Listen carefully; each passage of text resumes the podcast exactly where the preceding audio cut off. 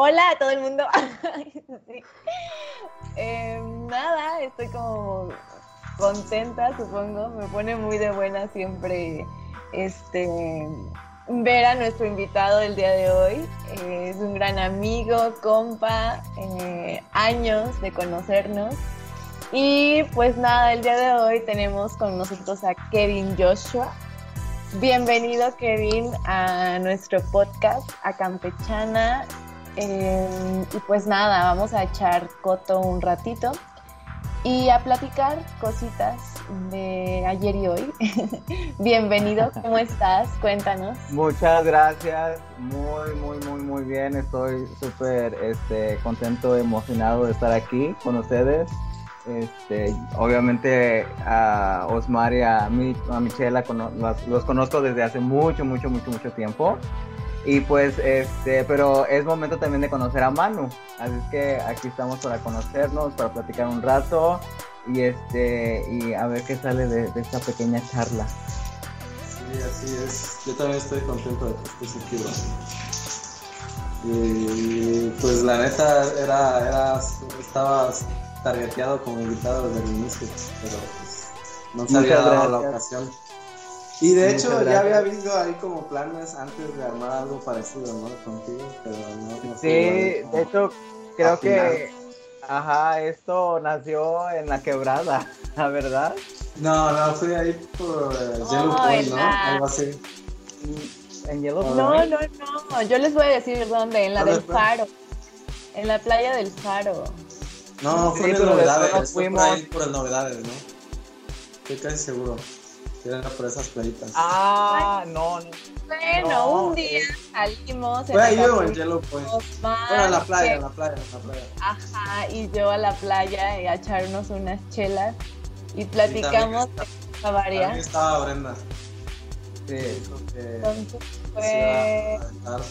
Ah, entonces sí fue en el Yellow. Te digo, sí, eso yo me acuerdo que entré por el McDonald's, por eso digo. Pero aún antes de, esa vez que fuimos a la playa, y este Michelle y, tú, Osmar, fuimos a la playa, este ahí donde dice Irma al faro, y después nos pasamos a las piedritas esas eh, allá, no sé qué oh. playa es, por la, por la quebrada que también Bueno, tal vez, tal vez esa fue el Génesis, ¿no? Tal vez esa, Ajá. Tienes razón. Pero, pero bueno, pues ya estamos aquí en, un, en uno, de verdad. Así es. Bueno chicos, yo no, este, no sé, pero he estado este, reflexionando sobre esta cuestión que les quiero platicar ahorita y es cómo he cambiado la forma en la que escucho música. Este, no sé cómo, qué, o qué recursos o qué usan o cómo escuchan música ustedes, pero pues yo últimamente he estado escuchando Spotify. Ya llevo un año, este, pues eh, teniendo y pagando Spotify Premium y siento que este, he cambiado la forma en la, cual escucho la música, ¿no? O sea, eh, especialmente con los playlists y los tipos de artistas este, que escucho y también el tiempo que escucho las canciones y los artistas ha cambiado un buen. ¿Ustedes qué piensan sobre eso? O, o ya, ¿qué piensan? Pues sí, total, como que te condiciona mucho, ¿no? La plataforma de alguna forma porque tú sientes, tienes como esta sensación de que todo el tiempo estás como descubriendo cosas nuevas, pero a la vez es como, como muy, no sé, encasillado por, el, por el algoritmo ahí de Spotify. Podría ser. exacto, sí. Muy encasillado, pues, o sea, no se sale tanto como de lo que ya sabe que tú consumes y así. Sí, y también siento que, por ejemplo, me puse a reflexionar de cuando iba a la secundaria.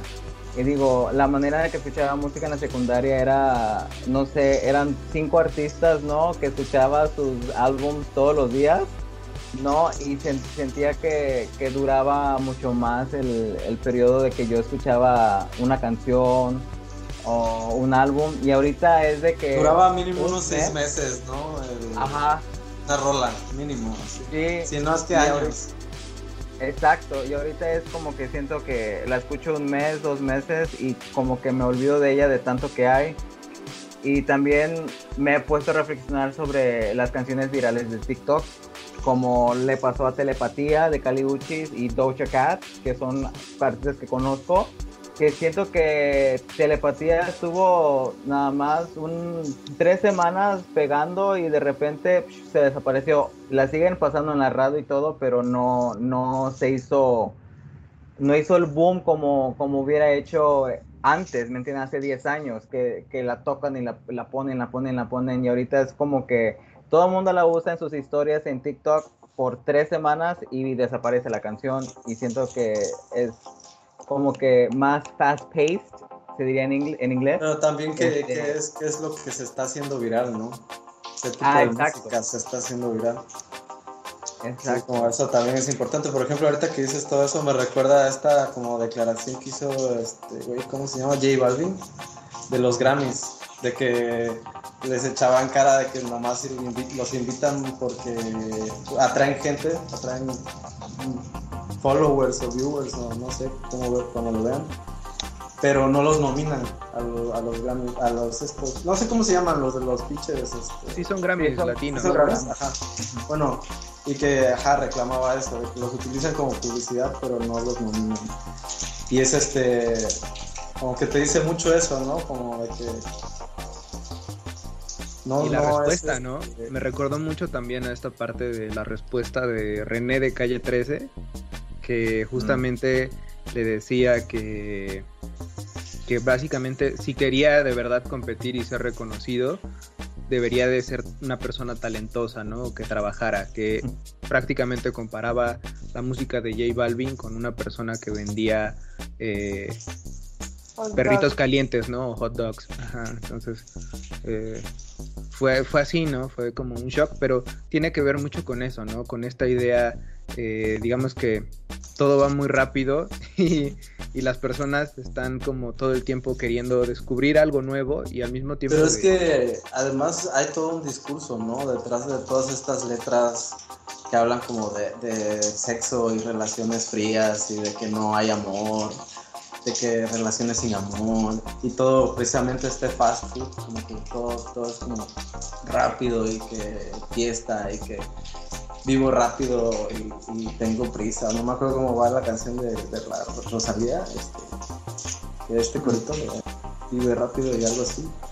Y yo siento que también tiene como todo ese discurso que tiene mucho que ver con el mundo en el que estamos. eso le sirve a, pues a la industria, en ese caso de la música y como a ciertos poderes ahí detrás que, también tienen intereses. Sí, no, porque al final es, una cuestión de, vender, ¿no? Todo se vuelve tan desechable eh, porque justamente, bueno, somos un volumen muy grande de personas que tienen acceso a a productos, ¿no? Y lo que más le conviene a la industria, como lo dices, es que salga algo nuevo, que se vuelva tendencia, que se venda mucho y después seguir, ¿no? Seguir siempre con, eh, con esa adrenalina de, tener alguna novedad. Pero que también represente a, lo que ellos quieren y a la generación como que, que, está como una cierta forma de moldear, ¿no? Como moldear así, como ideologías y así. Pero Igual yo tengo muchas dudas sobre los Grammys y este, por ejemplo, eh, nunca se han dado cuenta que usualmente siempre son las mismas personas o artistas que son nominados. Por ejemplo, siempre vas a ver a Beyoncé y a Jay-Z.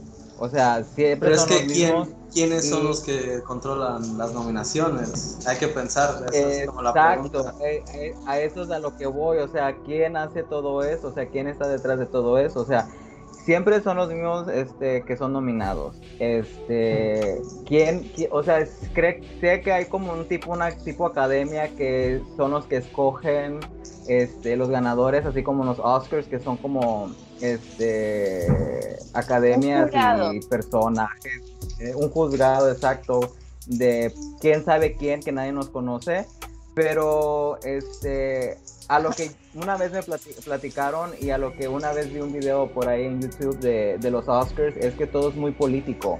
Y siento que también pasa con los Grammys, que es como todo muy, muy político y este...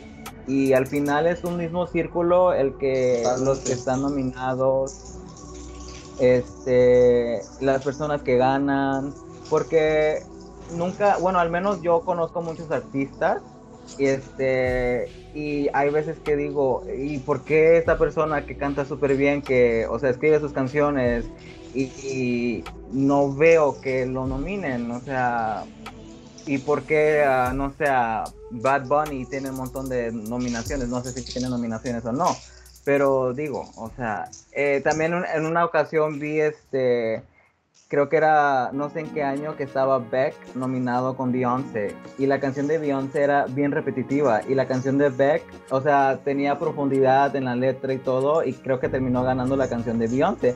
Y es así de, ¿por qué gana Beyoncé y no ganó Beck, alguien que tiene mucho más profundidad en sus canciones? Y digo, no es nada en contra de Beyoncé, ¿no? Porque pues ella, o sea, cada artista tiene lo suyo, pero digo, este, pues al final quién escoge los ganadores y por qué los escogen, ¿no? O sea, cuál es el rubro o este, qué es lo que está detrás de todo esto. Esto también me, llama mucho la atención y me, intriga. ¿Cuáles son los parámetros, ¿no? Con los que los evalúan. Yo creo que... Es política, totalmente. Y que se vuelve mucho como, como estas batallas en el parque de freestyle, ¿no? O sea, de repente puede que no seas una persona talentosa, pero si vas con un chingo de amigos y te gritan un buen, pues la realidad es que tú vas a ser el ganador, ¿no? Pensemos que tal vez no son concursos de talento como tal, sino concursos de popularidad. Y justamente lo que están valorando es quién genera más números, quién eh, tiene más vistas, ¿no? Pero es que ellos mismos tienen como esa ese poder de hacer a alguien más popular porque si ganara alguien que no es popular se volvería mucho más popular. Así que sí entra ahí como una, y, una paradoja ahí Y también me, pregunto, bueno, ya retomando un poquito lo que está diciendo Kevin, es qué tanto tiene que ver con música, güey, porque ¿será que también es importante el factor de la imagen, es decir, la construcción que tiene en las diferentes plataformas? Por ejemplo, que en algún momento, creo que en una clase con Zaida, estábamos hablando sobre los cánones, ¿no? Cánones estéticos. Y hablábamos de que en algún momento, eh, por ejemplo, las mujeres del 2010 hacia acá se volvieron, eh, o el ideal de la mujer, de la belleza de la mujer, se volvió esta persona exuberante, parecido a una Venus, ¿no? Senos grandes, cintura pequeña, cadera enorme, ¿no? Entonces... Eh, básicamente. Entonces, ¿qué tanto tendrá que ver con eso? Con la percepción o con los estándares de belleza y no tanto con la música en sí, ¿no? Porque como lo dice, a lo mejor hay un mensaje profundo, a lo mejor hay una letra emotiva, tal vez tiene una interpretación así chingona que te hace llorar, pero eh, un güey repitiendo el mismo, el mismo estribillo todo el tiempo gana una canción o gana una nominación o un premio, un reconocimiento. Y es ahí donde, a donde iba el punto, ¿no? De tal vez ya no son concursos de talento, sino más bien, eh, pues, vamos, un concurso que, tiene que ver más con una cuestión de producto, ¿no? Totalmente de acuerdo. Capitalismo, completamente es una cuestión capitalista desde mi punto de vista. Y esto que tú decías, eh, son números, en realidad em, tiene que ver también con un dominio de masas, eh, porque eso se vuelve, o sea, ellos determinan qué escuchamos, ellos determinan qué música es buena, ellos determinan la calidad del producto, ¿no? Algo parecido o, o que va por la línea es a mí que me encanta, la verdad me encanta eh, estos shows que hacen cantantes así, Dua Lipa, Ariana Grande, que igual van a estos premios y hacen como todo un espectáculo.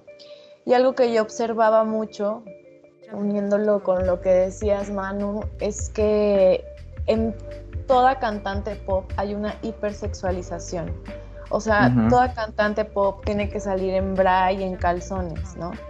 Y entonces yo decía, claro, pero ¿para quién está? ¿Para quién es este espectáculo? O sea, para esos jurados, para ese público selecto que es invitado a los Óscares, para ese público selecto que es invitado a, los Grammys.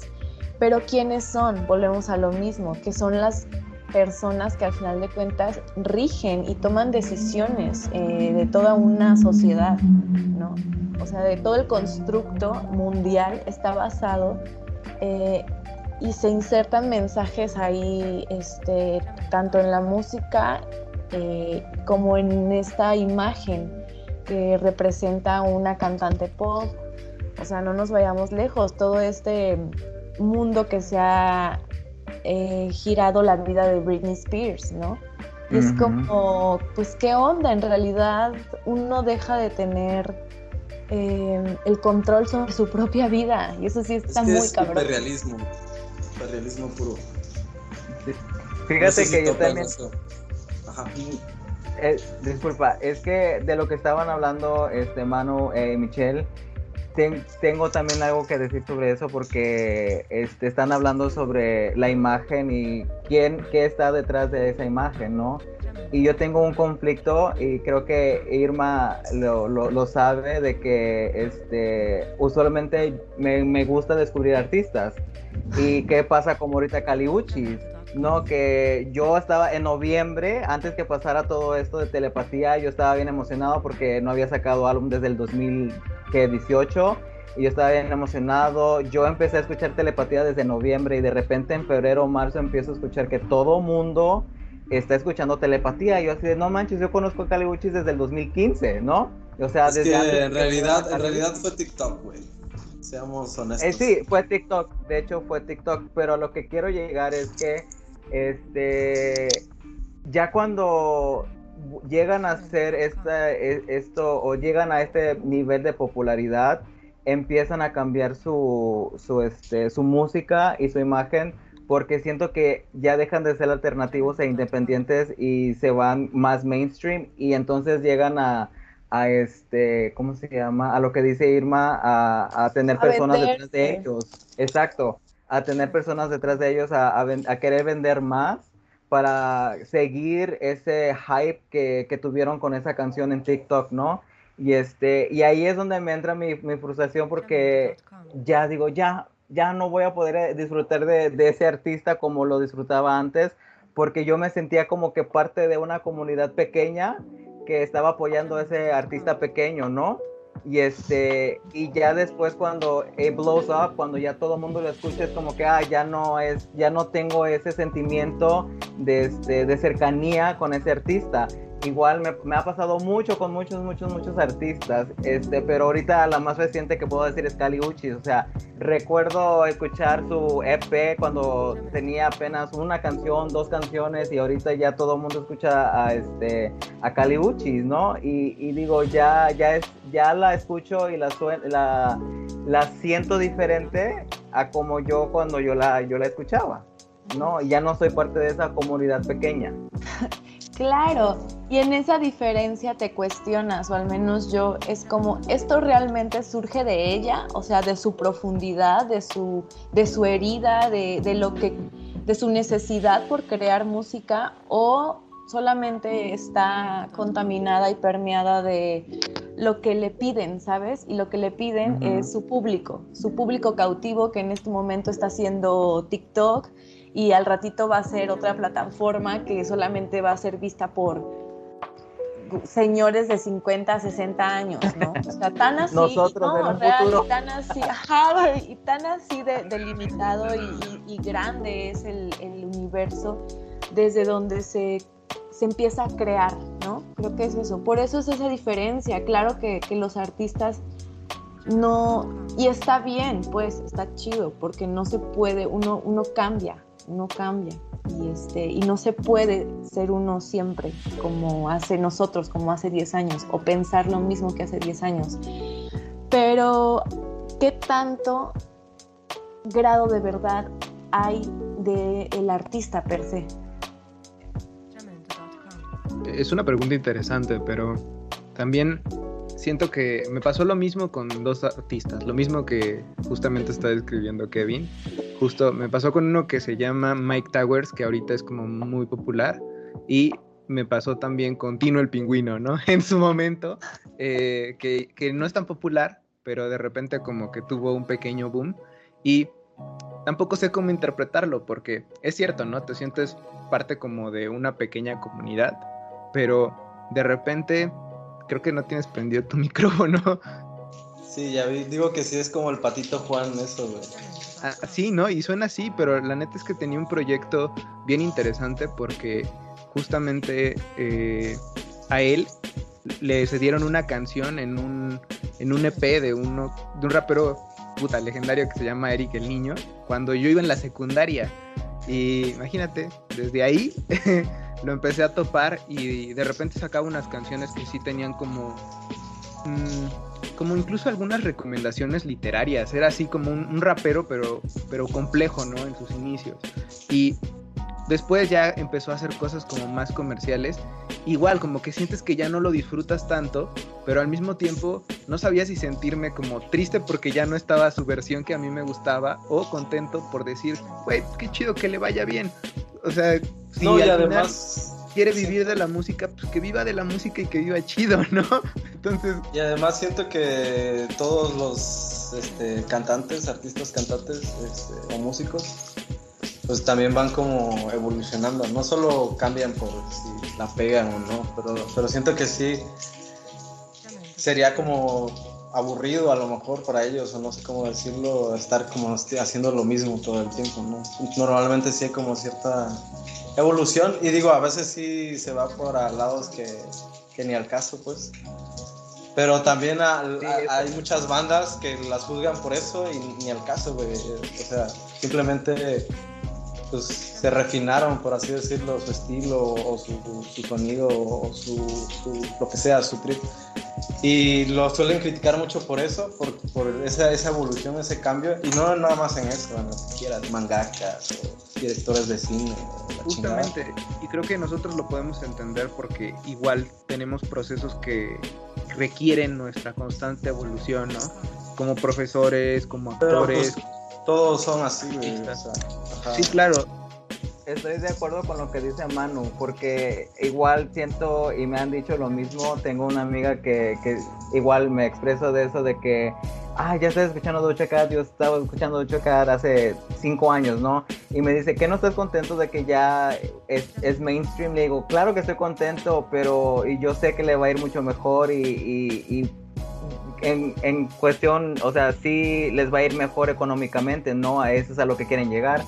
Pero digo, para mí como consumidor, como fan, este, pues ya es diferente, ¿no? Porque, este, como, como dice Manu, cambia el, el, el paladar de uno, eh, bueno, eh, cuando lo escucha. Y este, y, digamos, si todavía, este, fueran lo tengo en inglés, True to Themselves, este, cuando están eh, siendo mainstream. Fieles a ellos mismos, ¿no? Exacto, siendo fieles a ellos mismos y, seguir siendo mainstream, pero evolucionar como dices tú, porque creo que obviamente todos los artistas tienen que evolucionar y si no evolucionan, pues obviamente se estancan pero este pero sí hay veces que siento que no y un claro ejemplo es Iggy Azalea que Iggy Azalea se fue mainstream y no no pegó la pobre no pegó y yo recuerdo cuando tenía sus EPs y tenía sus este um, sus mixtapes pues esa comunidad pequeña la, la, la, tenía aquí, ¿no? Y ya después como que se fue mainstream y ya ahorita se está retirando con su último álbum, este, que, que recién sacó hace unos meses. Porque yo digo, pues no, es que no le funcionó, sacaba esto, sacaba el otro y no, no, no le funcionó lo mainstream. Y digo, bueno, pero pues, no sé, ahí es, Santo Gold, Santo Gold nunca la pegó así chido tampoco, ¿no? Sí. No, pero fíjate que este, que no sé, este, qué bueno que no que no pegó así porque me sigue gustando. Me sigue gustando. No mames, a mí también es así de, de sus rolas, así de si me fuera una isla una isla desierta, por lo menos la de Your Voice. La, la te ah, en, mi, y fíjate que creo que Your Voice creo que es un cover, ¿eh? ¿Sí? Sí, creo que es un cover la de Your Voice. No sé, no sé, no recuerdo. No sé si es, la de Your Voice. No sé, creo que tiene dos covers en, uno de, en sus bueno, en la versión de su primer álbum. Pero de hecho estaba buscando una una este quote que este, dijo hace como unos cinco años que cuando la leí yo no le entendía el por qué este, después de haber sacado un álbum en 2014, sacó un mixtape y ese mixtape se enfocó más como en, en el reggae y en, o sea, eh, más tropical, jamaiquino. Y dijo que esto no era un álbum, que era un, una más como un par de canciones, un mixtape. Y explicaba ella que sentía que que la música o la forma en la que la, las personas consumen música había cambiado. Y yo eso fue como en 2016, 2017. Y yo recuerdo haber leído eso de Santo Gold, o Santi Gold, disculpa, y este y yo no, no, no captaba por qué. Y ya 2021 así como que capté, ahora sí como que hizo conexión lo que, lo que yo leí que había dicho Santi Gold y digo, es totalmente de acuerdo, sí. Total, totalmente de acuerdo. Y por eso dice, es que las personas ya no ven un, un, álbum en conjunto, sino solamente la canción que está en TikTok, exacto. Sí, ahorita es TikTok, no, en ese tiempo era como... ¿Cómo se llama la este Pues iTunes, ¿no? En ese tiempo. En ese tiempo era iTunes 2016. Ahorita es Apple Music, Music, eh, también estaba, este, ajá, y yo digo que también, no sé, este, siempre hay artistas que están como que mucho más eh, ahead of their time, ¿no? Que hacen cosas que, que, que están muy adelantados para su tiempo y a veces uno no entiende y ya dices, hace cinco años que tal persona hizo tal eso, digo, ya, ya encajó encajó súper bien en todo lo que estaba MIA era eso, güey. MIA en, el 2010, 2011 era eso. Sigue siendo, sigue siendo. Todo su álbum de Maya hablaba sobre la tecnología y no hablaba sobre...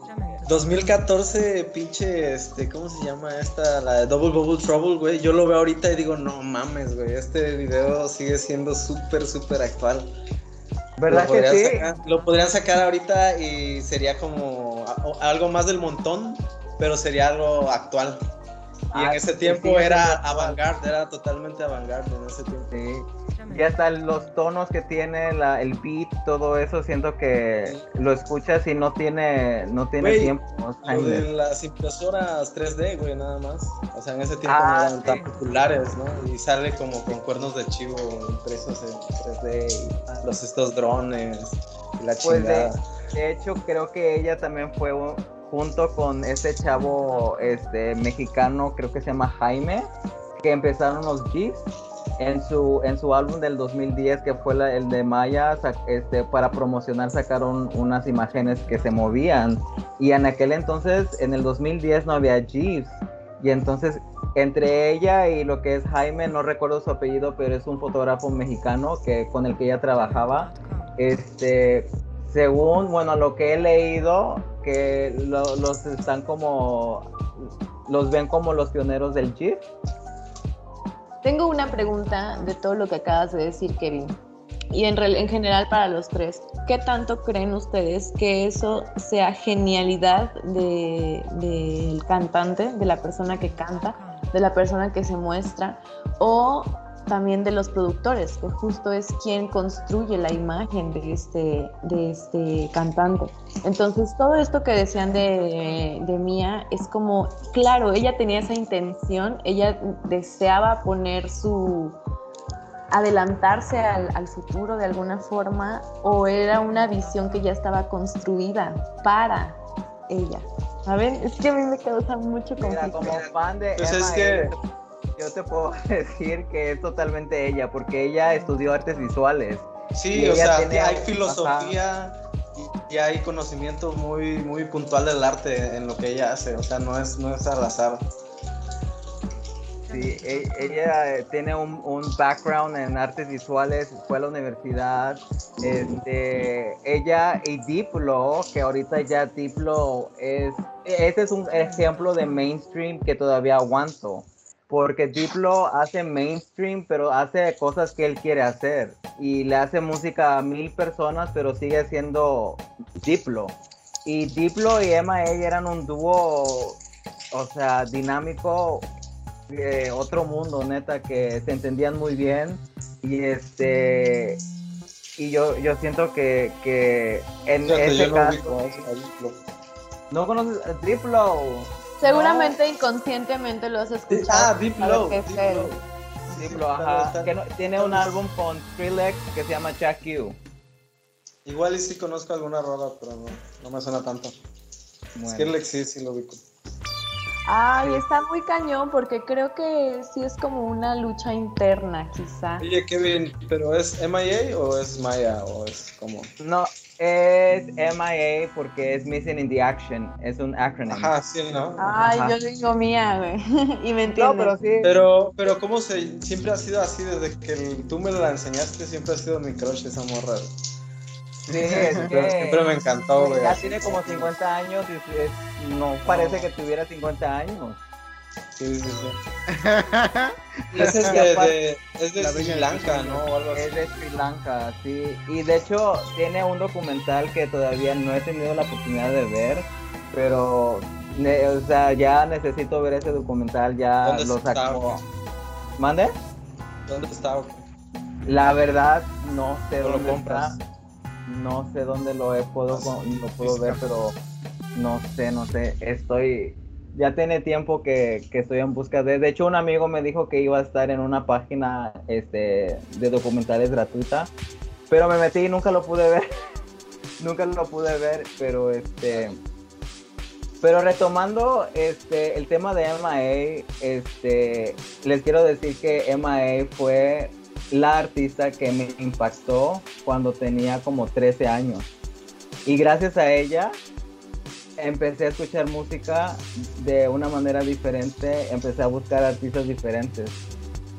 No, ni sabía ni cómo se llamaba, pero vi su visual, creo que el primero, antes de que tuviera 13 años, vi el de, si no fue, ve Bucky Tongue Gun. Y años después vi el video de ¿A Boy. qué edad nos conocimos, Y-? Nosotros nos Cuando- conocimos de 14, ¿Cuántos 15, años tenías? 14, 15. No, yo, yo, yo tenía como 14, yo creo, ajá. Sí, sí, Ok. 14, sí. Pues todos tenemos la misma edad, ¿no? Más o menos. ¿Tú eres del 93, Kevin? No, 94. Ah, Somos entonces eres Team más 94. chiquillo, más chiquillo. No, entonces Ah, sí tenías sí. como 14, 13, güey. Sí, Yo- no, pero recuerdo ver, ver eso. No topo a su referencia y la googleé para como sentirme menos ignorante al respecto y me sale una canción de Dana Paola y me sale Mia Khalifa. no sé cuál de las dos. Ah, No, güey, el güey, güey. Ese, güey, el de Califa, el de Califa, ahí dale. Ah, de Cali- Ah, y, este, y, y por, por ver ese visual me, me llegó la intriga de buscar, buscar y buscar más música. Y entonces me entré a un mundo totalmente diferente de música y, obviamente siempre he sido popero, pero eso me, me, me expandió no a, a otros géneros. Y este la verdad este a Santigold, a, las, a el electropop en aquel entonces, en el 2006, 2007, el electropop era otra onda. Pero escuchar la música de MIA no le puedes poner un género, la neta, o sea, no, en ese no. tiempo también estaba, este, no sé si topes estos güeyes, ¿cómo se llama? Love Affair. Que es mu- ¿A música quién? así. Love Affair. Es así como música también como electrónica, ¿no? Así como electropop también. Que Pero creo que es, sí. es gringo. Pero también así es como de esa camada, siento, de esa generación. Ah, mira, ¿quién está poniendo eso? Yo, yo puse, puse aquí justamente como los Ah, es, es este, la Ah, que sí. está, a- la de camisa naranja. Es la, primera, exacto, la de arriba. es la primerita. Y Kevin, el documental está en Filmin. Es una plataforma Ella para. Creo que Lo- es gratis, ¿eh? Es gratis, lo voy a tener que ver porque lo quiero descargar, lo quiero ver bien porque sí me, me llama mucho la atención. Podemos, Pero, si fíjate, quieren, podemos ajá. poner rolitas aquí intermedias, Una. así, cachitos. Una, Sí, una. Pongan, pongan. ¿La pones tú o la Para pongo yo? ambientar. O, o ponla No. tú, este, Kevin, si quieres.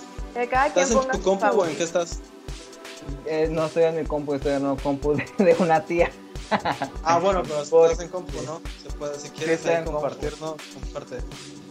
Va, este, ¿qué les iba a preguntar? Quiero saber ustedes si no hubo un visual, un artista que vieron en, cuando estaban niños. Creo que Emael la vi de mucho más pequeño, de 13 años, y por eso fue que me impactó más. Pero quiero saber de ustedes si hubo un, un artista o un, un video, una canción que dijeron, ¿qué estoy viendo y quiero saber más de esto? Yo tengo uno así totalmente, así, uno que siempre ha sido de, de toda la vida. Pero antes de eso, no visualmente, pero sí este, en cuanto, musicalmente, cuando me enseñaste MIA y Santi Gold y, y, eso, esa onda, a mí sí me voló la cabeza y sí también como que me abrió más el panorama, así como musical, como toda esta música en inglés, medio underground, pero que sí. estaba súper mamalona. Y, sí, fíjate sí. que tú me, tú me abriste el mundo a, al, al reggae, al ska, a todo eso que también escucho hoy en día todavía. Que ah, no, no te puedo decir a compartíamos, compartíamos rolas, pues, de acuerdo, sí. así de que, ah, no te pasa. No, no te, te puedo mencionar artistas, pero sí escucho todavía. Pero sí te late en los géneros. Sí, sí, sí, sí, sí, sí me late, sí me late. Y bueno, ya en cuanto a esta, sí, patada de, de burro en la jeta, de un día yo viendo, creo que era MTV, y veo ahí de fondo bueno, un muñequito así como un robotcito, no, ahorita a ver si lo adivinan cuál es, con un fondo rojo, súper macabro el muñequito así, y a mí me voló la cabeza y yo dije, verga, ¿qué es esto? Y así empezaba a decir un buen de mamadas que en ese tiempo no entendía el, este video de Technologic de Daft Punk. Mm. No mames, ese video a mí me voló la cabeza, fue la primera vez que, que yo dije, verga, ¿qué es esto? Sí. sí. Uh -huh. Y en general la música de Daft Punk desde entonces siempre ha sido como la llevo mucho en el, en el cocoro. Es muy, muy, son muy buenos. ¿eh? Y todo ese como lore este, que tienen detrás de, de, ellos, de su imagen, de su, uh -huh. su, identidad y la chingada, también me, me, me late. Pero sí, ese, ese video y esas visuales del robotcito como diciendo todas estas palabras medio sin sentido, pero a la vez que sí tienen como una, un discurso, ¿no? Todas juntas. Y este, pero sobre todo lo visual, vaya, la pinche marioneta ahí hablando con esta voz súper en un fondo rojo, era así para mí, morrito de no sé si todavía eran los 90 o, o, ya eran los 2000, no recuerdo bien en qué momento fue, pero, pero recuerdo que yo estaba morro y así lo vi en la tele. Posiblemente los 90, ¿no? Ya al, al final de los Ajá. 90. Sí, sí, sí. Sí, imagínate, yo tendría unos 6, 7 años entonces. Sí. Sí, okay. ese, ese es mi momento. Voy yo a ver si lo escuchan. Sí, Ay, sí, te escuchamos fuerte y claro. ¿Y escuchan el audio? Eh, no, no. Ah, ponemos las rolas. Ajá, es que yo se las quiero poner para que adivinen. ¿No, ¿no habrá strikes por eso? No sé. No, obviamente va a quedar Lo... Los amplía. En el caso de que monetizáramos, claro. ¿Escuchan? Ya, ya, ahí se ve. Se veía, pero lo quitaste. ¿Lo ven? A ver, espérenme. Te quitó ya. Ya sé cuál es. ¿Qué era? Yo no. Ah, gorilas, gorilas. Era gorilas, ajá. ¿Sí Obviamente. Güey, los amo, los Para amo. mí el video de... Este video fue el que el me explotó la cabeza. Pero es que, no, pen, véanlo, por favor. no sí, pude creer. La... Ya no se ve. Qué bonitos eran los muñequitos. Ay, no. ¿Cómo, cómo se llama la rola? There. Ah, o sea, there. ¿Lo ven? ¿Lo ven? ¿Lo ven? Uh, pinche Sordon. Yo siempre pensaba en Sordon cuando vi ese video. La verdad. Sí, totalmente. Me imaginaba a los Power Rangers. Sí, güey.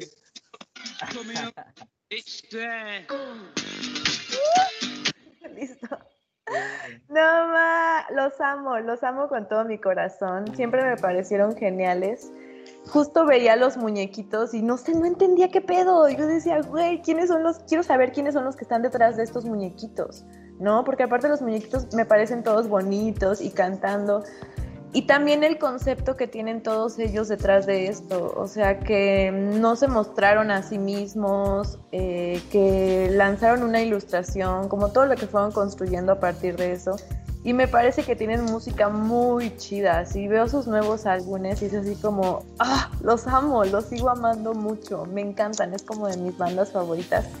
Y ese video también era como súper raro para mí. Yo decía, ¿qué pedo con esa cabeza? ¿Qué le está pasando? Tenía demasiadas dudas, aparte en inglés. Esto salió en el 2005. 2005. 2005. 2005. Ajá, casi latinas, casi latinas. Pero yo ni puta de, de, inglés y yo era como, ¿pero de qué habla? Pero aún así me encantaba y todo el tiempo tenía como así la cancioncita aquí en mi cerebro. fin, vas tú, Manu. Yo no lo sé, creo que tengo. Ya no las dijiste, bueno, ya me la dijiste hace rato, güey. Cántalo otra vez. Ah, no, me acuerdo de una, güey, pero ese es otro, ese es otro dato. Cuéntala, cuéntala, cuéntala. Ah, pues justamente eh, hay dos, ¿no? Que es justamente esta, seguramente se acuerdan. No sé si, si estoy compartiendo, sí o no. Mm, ahorita no, pero. A ver, aguántame. Déjame ver. Eh... A ver, ahí está, compartir audio. Espérenme, voy bien. Está. Ah, huevo. Ya yo, yo no la topo, no la topo. Ah, ya, ya sé cuál, ya sé cuál. No justamente estas partes. Ajá. ¿tú tienes algo con la carne humana Sí, eh, güey. Pero este pedo me volaba la cabeza. No mames. Eh, estaba morrito y la ponían a cada rato en MTV y era como, oh, ¿qué es eso, no? Y me pasaba lo mismo. Ajá, se desarma hasta quedar en hueso. Ahorita, hasta ahorita me cae el 20. Antes MTV era algo, ¿no? Antes MTV dictaba las tendencias de la música y así. Ahorita. Claro. Yo no oigo que nadie hable de MTV, güey. MTV se volvió puros realities culeros. Exacto. Puro pero yo veo esos realities culeros porque yo soy fan de yo, sí, la tequila, que tú y todo esto, a mí sí me agrada. yo sí. Sería esa y esta, ¿no? Que es icónica también de Ice Cube. No sé si la tope. Ah, es la que me dijiste hace rato. Ah, ¿cuál pongo? ¿La de Apologize? Ah, ah, no, no es la de Apologize, ¿verdad? Sí, ya vi, ya vi. Espérate, deja que suene, deja que suene.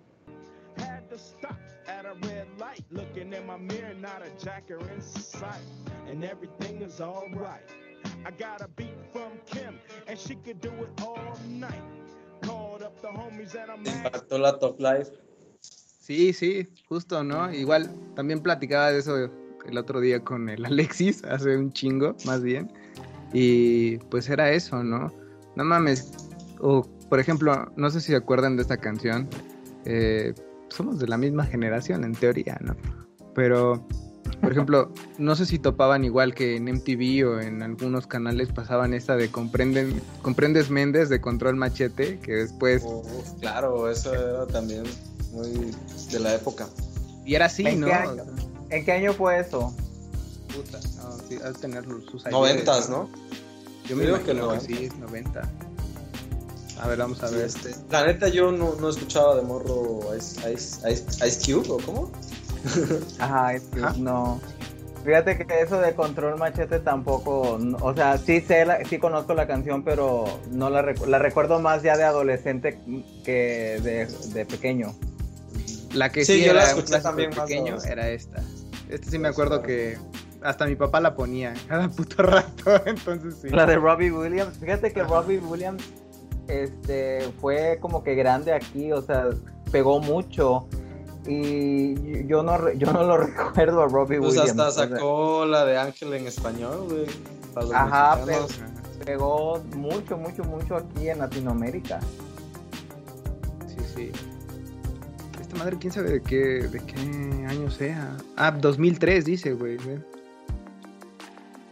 2003, sí, no, 2003. Cuando, si pegó en 2003 y estaba en MTV, pues yo estaba en Estados Unidos y no llegó Control Machete a Estados Unidos. No, no, no, pero sí. ¿No era popular en, en los chicanos californianos acá? ¿Tú dónde estabas, güey? Pues yo estaba en Omaha, Nebraska, en el centro, y pues no, Oh, sí, sí, ahí no. posiblemente si, estuve- si hubiera estado en, en Los Ángeles o en áreas de California, posiblemente sí, pero en Arizona no. o en Texas o algo así. algo así, ajá. Pero posiblemente al- donde haya, había más comunidad mexicana o chicanos así, pero pues no. O sea que tú te, te relacionaste más con puro gringo. Pues no, o sea, de hecho donde yo vivía estaba como que dividido, no era como que el norte para era north, east and south. El south, el sur era para como que latinos, ¿no? Y casi donde yo vivía era mm, personas más latinas. Había una calle donde era como que había tienditas latinas, mexicanas, vendían pan. Y en la escuela en la que yo iba, Town. pues algo, ándale, algo así. La- le decíamos la 24 porque era la calle 24. Ah, güey, Pero sí, suena sí, chido. y este, pero sí, este, fíjate que tengo otro que recuerdo mucho aquí en, este, que vi cuando estaba pequeño, en- no, bueno, adolescente, iba en sexto de primaria, creo que fue en como 2005, 2016, este, recuerdo que en aquel entonces teníamos Dish, este, y en Estados Unidos ponían algunos este, canales de prueba. Y uno de esos canales fue donde yo vi a, a que se llamaba IMF. Y a IMF era un, un canal de música tipo MTV, pero que todo el día pasaban música, pero pasaban música de todo el mundo. O sea, te pasaban música de India, de Inglaterra, o sea, cada, cada canción era de cualquier parte del mundo. Hasta una vez salió Paulina Rubio representando a México. ¿no? Y ahí fue donde fue por primera vez que vi a la chica dorada. La primera vez que vi a MAE fue en ese, en ese canal y ya para el 2005, para el 2006 recuerdo ver un video, este, a ver si lo puedo compartir, que es eh, de Bad for Lashes, que se llama What's a Girl to Do, que la verdad es, haz de cuenta que están en una carretera a medianoche y es la chica que está cantando, va en bicicleta y hay unos chavos al lado de ella que tienen como que máscaras de conejo y ella va cantando y van manejando y así me quedé como que qué es esto y se quedó bien grabado aquí en cabeza, ese video de Bad for Lashes y la canción está tiene un tipo órgano que, que le da un toque creepy a la canción pero no tanto como no sé, o sea, también eso como que también siento que impactó aquí, se quedó muy acá y todavía sigo escuchando Bad for Lashes.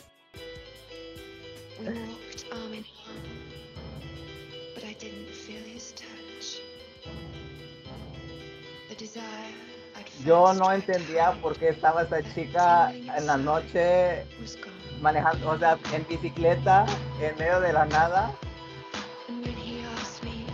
y de repente salen estos dos güeyes I had manejando. to look away. Y eso quedó muy aquí en mi I didn't cerebro.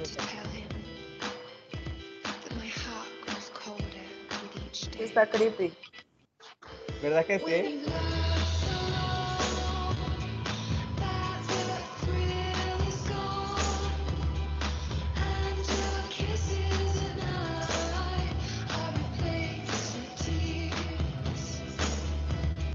Bueno, esa imagen se me quedó muy grabada de cuando veí ese, este, ¿cómo se llama?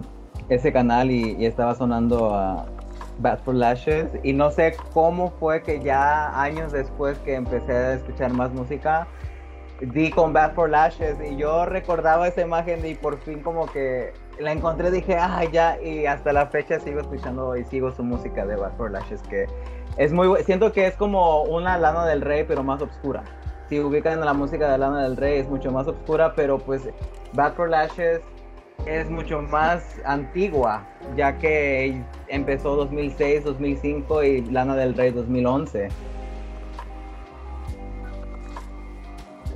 Sí, yo la neta no he escuchado mucho de Lana del Rey. Sí la ubico, pero no. Sí, este, otra cosa que les quería comentar es escuchar la radio. ¿Ustedes escuchan la radio? Hoy en día, en 2021, escuchan la radio. Últimamente sí, pero solo en el carro. Exacto, yo volví a la radio después de casi 11 años de no escuchar la radio. Es que es ya- el único momento en el que se te apetece o, o, o pues lo haces así sin, Sí, sin que tengas ahí tu Instagram o tu computadora o lo que sea. totalmente de acuerdo. Sí, fue aquí ahorita estoy, en- eh, ya llevo como tres meses manejando. Ajá.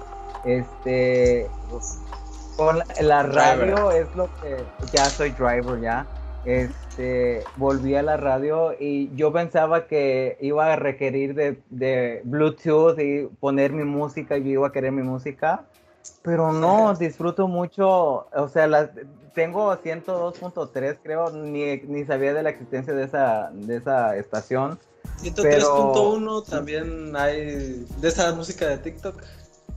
Ahí ponen de esa. Siento, Los que creo que tres sí, rolas ¿no? La de- La 103.1. 94.9. ¿Cuál era el Yo de EXA? Yo antes escuchaba EXA, así. Y la 101.3 también está buena y luego ponen corriditos. Ajá, la 101.3. Ah, sí, sí. Yo estoy al También revés que la- todos ustedes. Yo sí escucho radio Por- cuando estoy así, eh, solo, pero no escucho, no escucho la O sea, radio de ¿en donde tu vi- casa escuchas radio? Ajá, cuando estoy lavando Ah, la ropa y así, me- lavando mis Ah, calzones y ahí escuchando la radio. Como señora de antes, ¿no? Así. Sí, así tal cual, güey, con mi, ¿Y con qué mi celular. Pues, de hecho escucho la radio, pero escucho la radio de Tijuana. Escucho la mejor, Ah, ya me habías dicho 99.7. eso, güey. Ajá. Ya me habías dicho eso, sí, es cierto. Escucho la radio de Tijuana todo el tiempo y Pero veo... ¿por qué Tijuana? Ajá, ¿qué tiene de particular? Cuéntanos. ¿Está más chida la radio allá? No, güey, fue todo un pedo muy extraño. en realidad, yo un tiempo estuve hablando eh, con una morra que era de Tijuana. De hecho, hablé con dos morras que eran de Tijuana. Sí, el, el cortejo, cortejo, ¿no? Exacto. Eh, y fue todo un pedo, porque de hecho estuve hablando con ella como tres, cuatro años más o menos. De hecho, en el tiempo que hablamos, el primer año se murió su papá. Fue un pedo muy extraño, ¿no? Y de repente dejamos de hablar. Y un día me acordé de ella y curiosamente mi cabeza como que la vinculaba con la idea de, la radio, ¿no? Y de la radio de, la mejor. y entonces dije, "Verga, pues voy a buscar, ¿no? Me metí a una página, eh, todavía no existía esta madre de TuneIn, creo que se llama, no, no me acuerdo cómo se llama la plataforma, pero la busqué así, googleé, eh, la mejor Tijuana, me salió una, le piqué y empecé a escucharla y de hecho la escuché un tiempo que me dediqué a pintar eh, desde las 8 de la mañana la escuchaba hasta las 6 de la tarde y todos los pinches programas me parecían bien entretenidos, así estaba pintando y estaba escuchando todos y literal ahorita también me lo sé, ¿no? Estaba el show del pony, después sigue la Barbie y el chichi, Verga, verga. eh, el borrego y sus matonas y después seguía como uno que se llamaba eh, DJ Juaco y ya después venía otro, ¿no? Que el- venían diferentes personas, la cumbia guerrero y demás. Entonces, todo ese pedo lo escuchaba, o sea, toda la barra ya me la sabía y, y era así, ¿no? Pero sí, yo creo que tuve un pedo como muy de señora, ¿no? Porque eh, tampoco es, topo a mucha gente y, y curiosamente yo cuando voy en el, en el carro, eh, sí, sí ocupo mucho el Bluetooth y nunca escucho la radio de aquí. no sé por qué, pero... Escuchas las mamalonas ahí. Ajá, de repente, güey, o de repente me aburren y pongo ahí. Casi, mm, volviendo a la pregunta también del principio. calladita, ahí va el, el mono escuchando Bad Bunny. No, güey, no, no tengo una de Bad Bunny, pero eh, lo raro es que yo no actualizo muy seguido mi música. O sea, realmente sigo escuchando a los güeyes que escuchaba cuando. Puta, cuando iba como. mm, cuando íbamos en la licenciatura.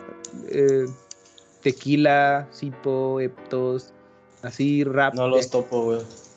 Ah, pero pues, bueno, son raperos de aquí. Bueno, Ah, no, no de puro aquí, rapero. de CDMX. Sí, güey, puro rap. Entonces, es ese pedo. Que pues, es, es raro, ¿no? Porque escucho rap en mi camioneta y escucho corridos y pedos así, cumbias y la radio aquí en mi casa mientras lavo mis calzones, ¿no? Ahí está todo ese pedo. Pero no sé, güey. ¿Ustedes qué escuchan? Tú escuchas corridos, ¿no? Y escuchas rap. ¿Y tú, Kevin, escuchas pop? al Pues yo escucho de, de todo, güey. Yo, por ejemplo, los gustos de Kevin yo los comparto mucho también. O sea, no conozco las mismas cosas, pues, pero sé que si Kevin me enseña una rola, lo más posible es que me guste. Ah, ya, ya, ya. Siempre coincidimos como con Little Dragon. Uf, Little Ah, Dragon no también. mames, esa es otra Sí. también, está muy chida. A mí me recuerda a la licenciatura porque yo los conocí cuando entré al SEMA, por ejemplo, más o menos por ese tiempo. También eso, cuando vi ese video y el, el, este, el- la portada de donde conocí a, a Little Dragon, que fue con SKBT, no sé qué cosa. Este, es el featuring de, de ese como tipo DJ, no, no sé si es DJ, pero de ahí, de, de ahí la conocí, pero también me impactó esa, esa mascarita que usa el, el, el chavo de, de, creo que se llama SKB, no sé qué cosa, déjenlo busco. Pero pues fíjense que, este, de hecho, como que me puse también a analizar qué es lo que escucho, porque siento que al principio cuando estaba antes de la secundaria o en la primaria, pues era súper popero, ¿no? Pero ya después, este, con los sonidos de MIA fui ampliando mi gusto y entonces me metí a lo que fue el electropop, a lo, a lo que, a los synth pop, este, y ya después me metí más también. Ya después con- te hiciste canciones. cumbiero. También, eso, es- eso es como que ya de, de siempre, de eso es como que los, los recuerdos de, de tu niñez, de, Ah, no, de tu estoy mamá mamando. bailando en las fiestas con tus tías, ¿no? Este, siempre y tú le digo, sentado Playlist ¿Mande? de boda. Playlist a de playlist boda. de boda, exacto, tú dormido en tus dos sillas y, o sea, todo el mundo bailando las cumbias. Qué El bellos son tus gigante. labios de, de hombre, ¿no? ¿Cómo? Esa es de, boda, es, de, bo- es de boda. Eso ya está cabrón, eso ya suena a declaración, güey. No, pero es que como tú decías, este, qué bellos son tus senos. senos de hombre, ¿no? Senos, y son senos. Ajá, ajá. Yo me quedé con eso de, por eso ya ni me acuerdo del pinche nombre, güey. Porque- dije, ay, como lo dijiste de la nada, dije, ¿qué es esto? No, güey, pues es por lo del playlist de boda, güey, porque es una rola como de boda, güey. Yo me acuerdo mucho esta de El paso del gigante. Tun, tururún. Ah, joya, eso se baila bien chido. No, es que a mí me mama. Esa no la topo, esa no la topo. Me, me encanta bailar, así, me encanta bailar y mal bailar, así, porque quién sabe qué hago, pero bailo. Sí. Sí, la última vez que fuimos a una boda, Irma, o sea, destruimos la pista. Destruimos la pista. Pero sí, este, siento que las cumbias eh, tienen, o sea, son parte de nosotros, están en nuestra sangre, están desde que estamos bebés chiquitos ahí. Y el que no le gusta una cumbia, por favor. Te ponen de no, buenas, todo- ¿no? Claro, te ponen de buenas, a mí me ¿Te ponen gustan de las buenas. cumbias, Manu? Más o menos, yo tengo un trauma Ah, con, no tanto. con un cabrón Ahora, que, A ver. bueno, es que yo estaba chambeando como a los 13, 14 años eh, en una clínica y mi jefe era un contador y me acuerdo que eh, me tenía que llevar, haz de cuenta que de una clínica que estaba, eh, bueno, no sé si, si lo topes, pero estaba en, en Cuernavaca y me tenía que llevar a Jutepec, ¿no?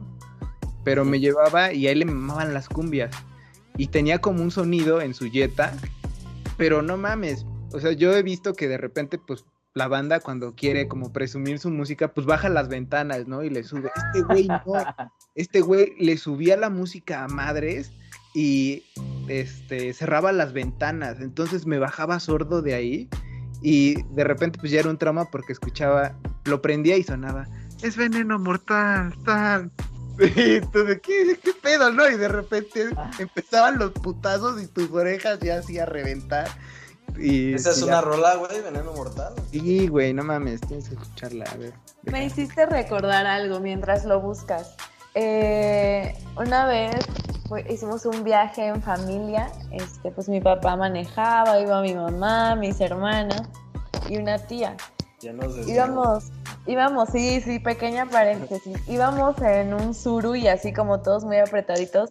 Y todo el camino, o sea, cinco horas de viaje de Acapulco a la Ciudad de México, mi jefe se aventó toda la discografía de Joan Sebastián, güey. O sea, neta, todas, ya me las sé todas. Y de regreso, que- que lo mismo, güey. De regreso el mismo pinche disco. Era como, no hay otro. Es que- ¿no? Es que Joan Sebastián es otro pedo también, la neta. Pega, la de sentimental. No, era, Nunca era me gustó pedo. Joan Sebastián, güey. Luego me veían mal allá en Morelos. Tienes Te sus- seguimos viendo mal, Osmar, te vemos mal, te vemos mal. Pero es que en Morelos es como un por semidios, este, Joan Sebastián. No, no, Este, no salte un comprende. ratito, date una vuelta. Copa. A ver.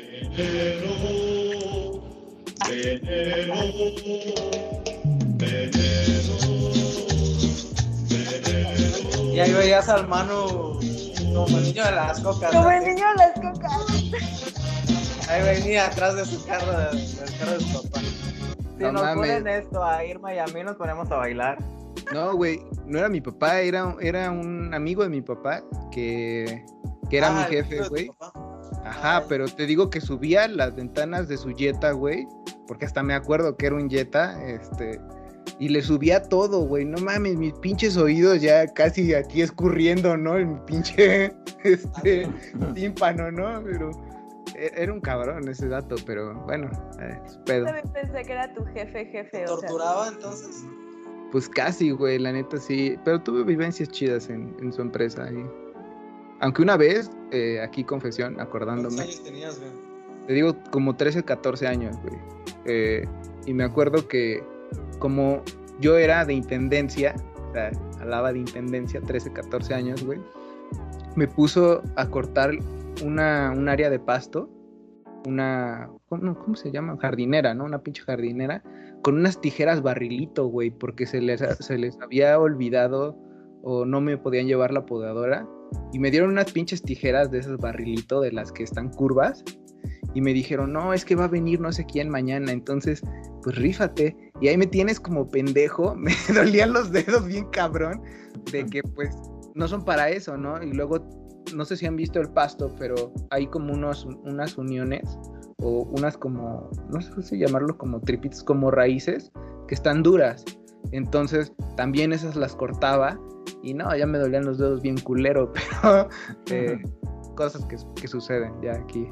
Lo siento, tengo mis eh, flashbacks. Traumas, mano. Sí, no. Pero eh, eso es lo que pasa con la música. Siento que ese es el poder de, de, de la música. O sea, te transportas. Me imagino que el, escu- el, el platicar sobre la, ¿cómo se- la canción del veneno te transportó a esa época y te acordaste de, de cuando estabas de intendencia y estabas cortando con esas tijeras, ¿no? Creo que ese es, ese es el poder de, de la música que, bueno, al menos Irma lo sabe y creo que Osmar lo sabe. Ah, Yo cuando hablo, o sea, siempre es recordar, recordar y nostalgia y un olor, un, una canción siempre me transporta a- al momento y, y tengo como que esas experiencias aquí en mi mente así bien vivid, así claras y, y eso, a mí es lo, por eso me gusta mucho la música. Parte de la memoria, ¿no? Sí, está perfecto. Sí. Sí. Y- Te recuerda a una época de tu vida cada canción, ¿no? Sí, sí, sí, sí, sí. Y a personas también, justo. Así es. Yo trato de no relacionar la música con personas precisamente por eso. Pero es inevitable, o sea, es, es justo lo que acaba de contar Manu, es así, todo un viaje en carretera, es como. A mí me parece Pero que es más, más este, situacional, pues, de, de una ocasión, no tanto así de la persona. Por ejemplo, Ya, justo lo que mencionaba Michelle, no sé si a ustedes les tocó que en la secundaria les pusieran la de sentimental de Joan Sebastián. ¿Sí o no? Pues no, no creo, pero ¿por qué? En la Porque- secundaria. Pues ahí salió y estaba chida. Por ejemplo, aquí como dice, como decía Osmar, Joan Sebastián era casi un semidios. De hecho, tiene la única estrella del paseo de la fama inventado. No, fue él. mamada, lo dije en serio. Allá la gente ¿Es de Morelos se toma muy, muy personal a Joan Sebastián. Está bien, está chido, es Pega, patrimonio cultural de México. Ándale. Sí, claro.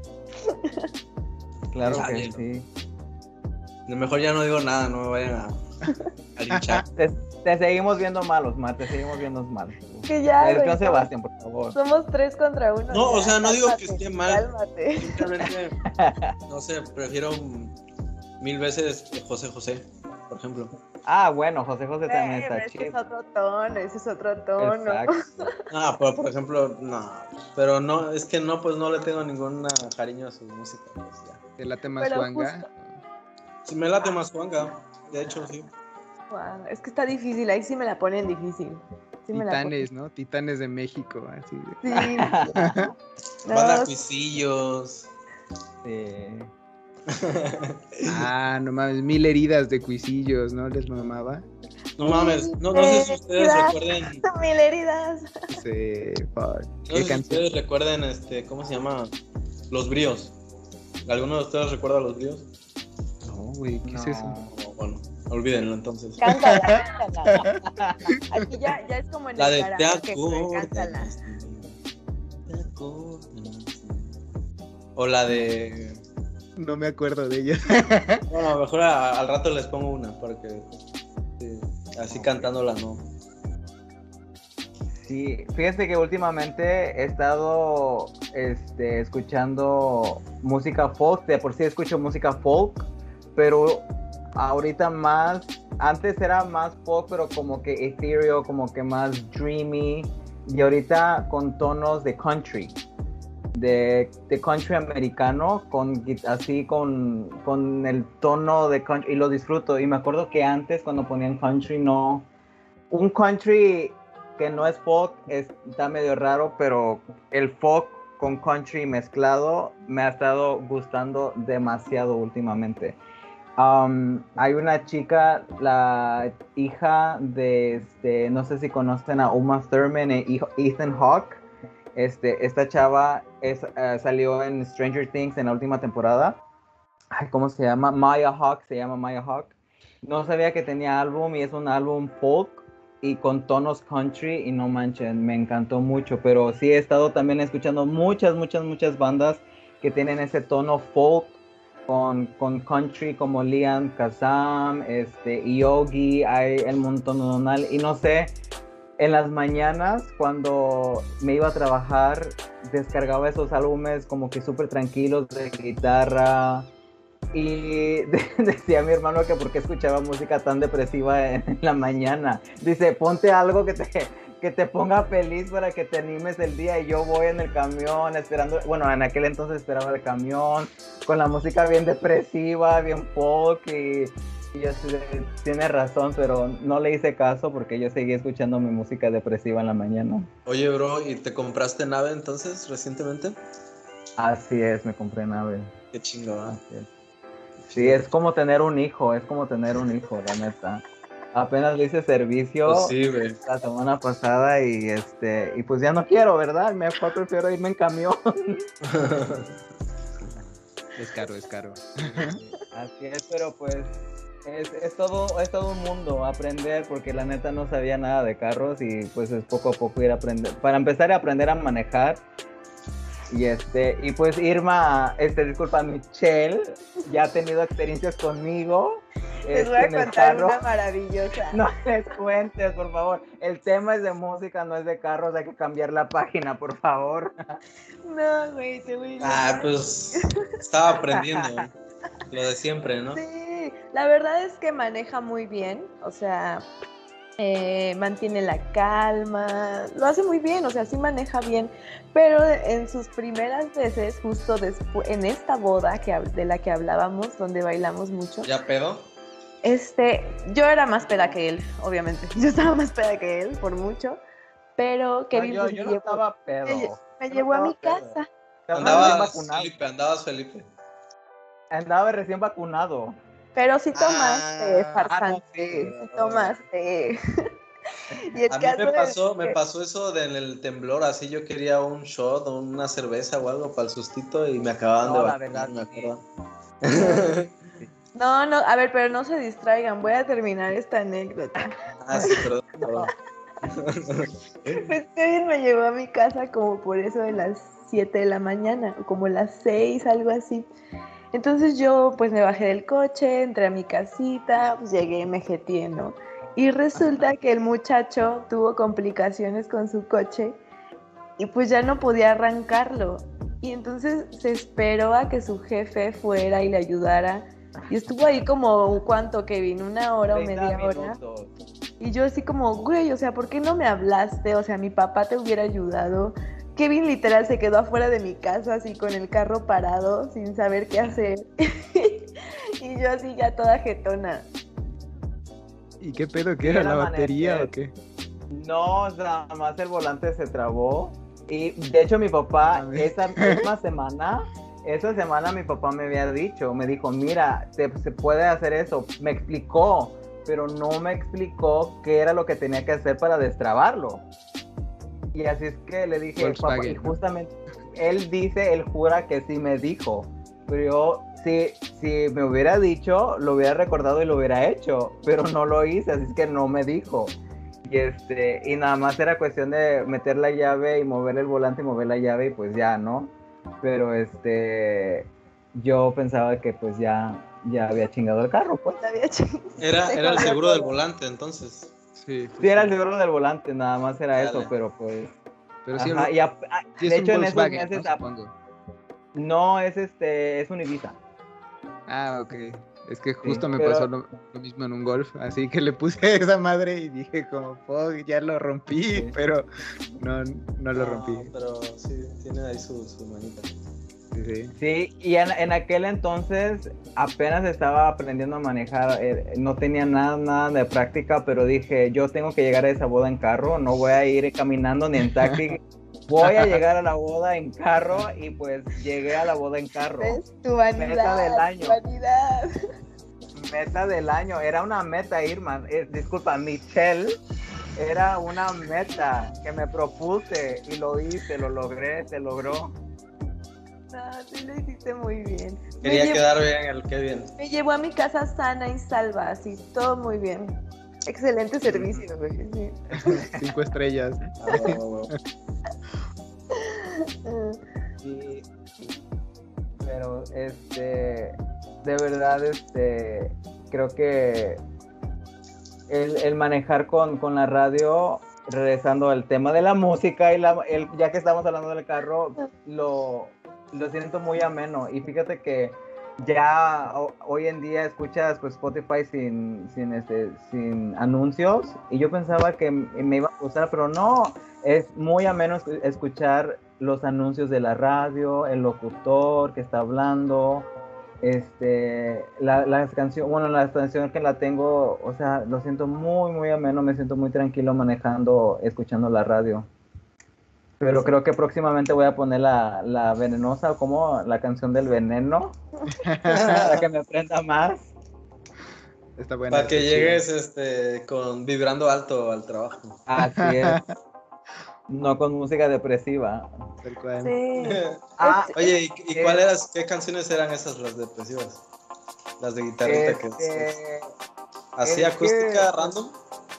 No, son este artistas así que de folk, este que pues nada, son más este guitarra, como country y pues su- sus canciones son más como como tipo baladas.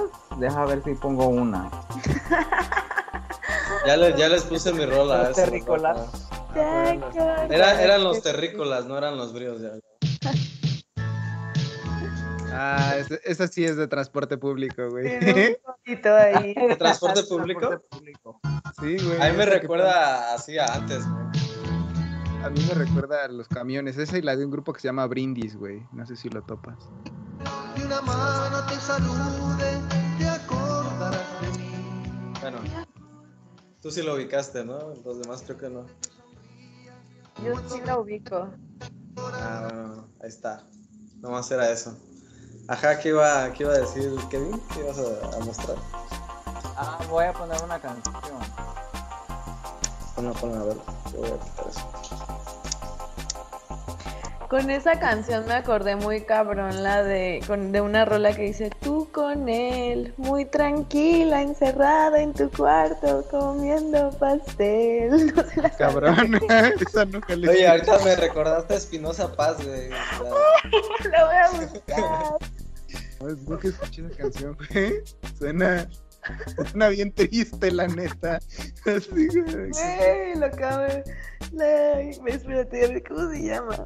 Y se ve venga. que pega, ¿no? Porque la cantabas con sentimiento. Pero, pues, de, ah, bueno. a Kevin la que iba a poner primero. Dale, dale. Ah, ya la encontré. Es que no la encontré. Y esta sí tiene un tono muy country. ¿Así? ¿Te, te he mostrado a Juan Cirerol, güey, Kevin. ¿Mande? Te he mostrado a Juan Cirerol, te he enseñado rolas de Juan Cirerol. Sí. Ah, güey, ese güey que tiene un sí. pedo muy country. Es así como también muy mexa, pero también con pedos así como Ajá. country. No sé por qué, pero es lo que escucho cuando era mi trayecto, trayecto, ah, trayecto al trabajo. Uh, es como No sé, country, como lo- es que- country lo-fi, ¿no? Es, es que siento que no es country, siento que es como folk con country. No sé, no sé, me, esto Pero sí lo tiene este este año. tonito como medio lo-fi, ¿no? Así como lentón, como Eh, sí, lo-fi, sí, exacto, exacto. Por eso digo es la- country lo-fi, por eso digo. Ándale, Sí. sí, sí, sí, sí. country Eso fue lo que dije. ajá. Ah, ya, ya, ya, disculpa, sí, totalmente sí.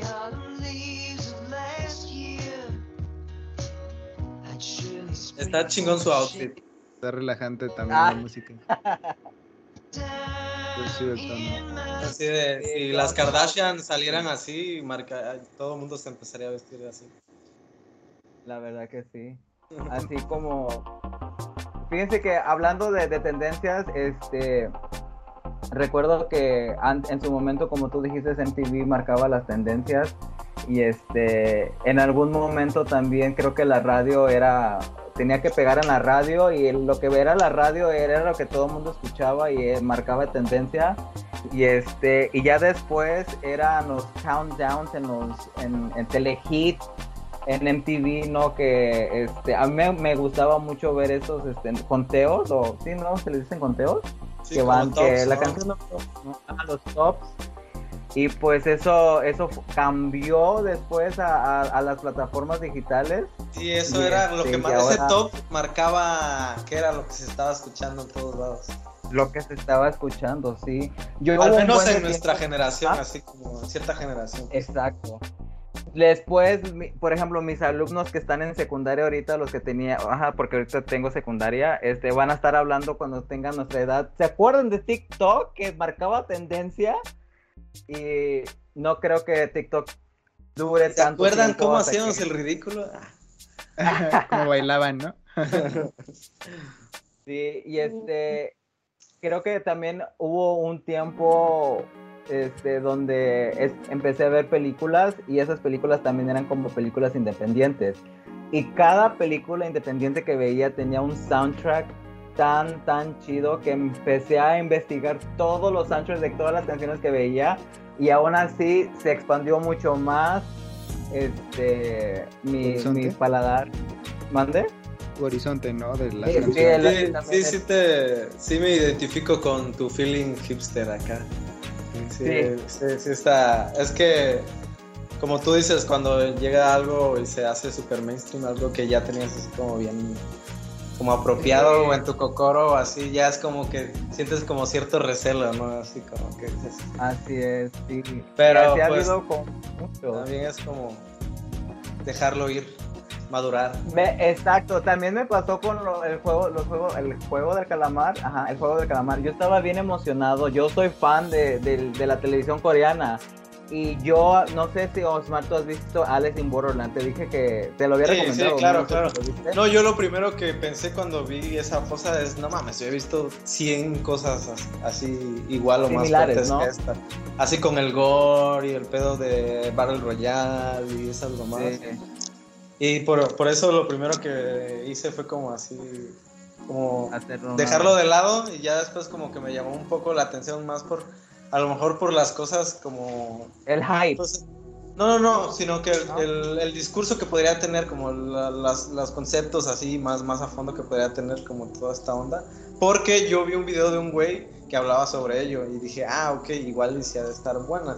Pero, Es que- quién sabe, ¿no? yo no la he visto. Ya más que adelante, sí. en unos meses, la veré. siento que los coreanos son buenos en eso. O sea, no solamente te dan un gore, posiblemente... Son, este, es precisamente porque yo he estado viendo la, últimamente lo- estos dramas coreanos, ya sé que, que el nivel de profundidad y a la vez con la ligereza con lo que tocan esos temas profundos, Sí. porque es como sí. eh, a mí me gusta esta, esta cosa de, de- que tienen como del momento, ¿cómo decirlo? Est- estos momentos como tontos, bobos, como de pastelazo.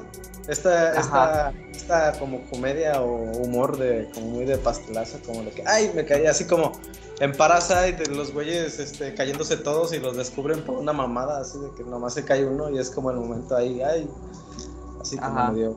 Un así. descuido, ¿no? Ahí. Medio tonto, Ajá, así ¿no? de ay, ay, ay, me caí, ajá, o así como muy bobo, pero para ellos es como muy normal eso.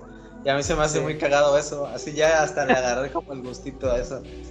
Sí, y, y eso es lo que hacen los coreanos. Siento que, aparte de que te dan war, que se están matando, hay un montón de sangre, llegan al corazón. O sea, llegan de una Eso manera es al muy, corazón. es muy, en ese, en ese sentido es como muy irreal, ¿no? Siempre Sí. es como muy poco real todo lo que hacen, es como muy Sí. idealizado, muy estetizado. Sí, claro que Todo, sí. en general, sea cual sea el tema que toquen, siempre es como muy irreal, siento.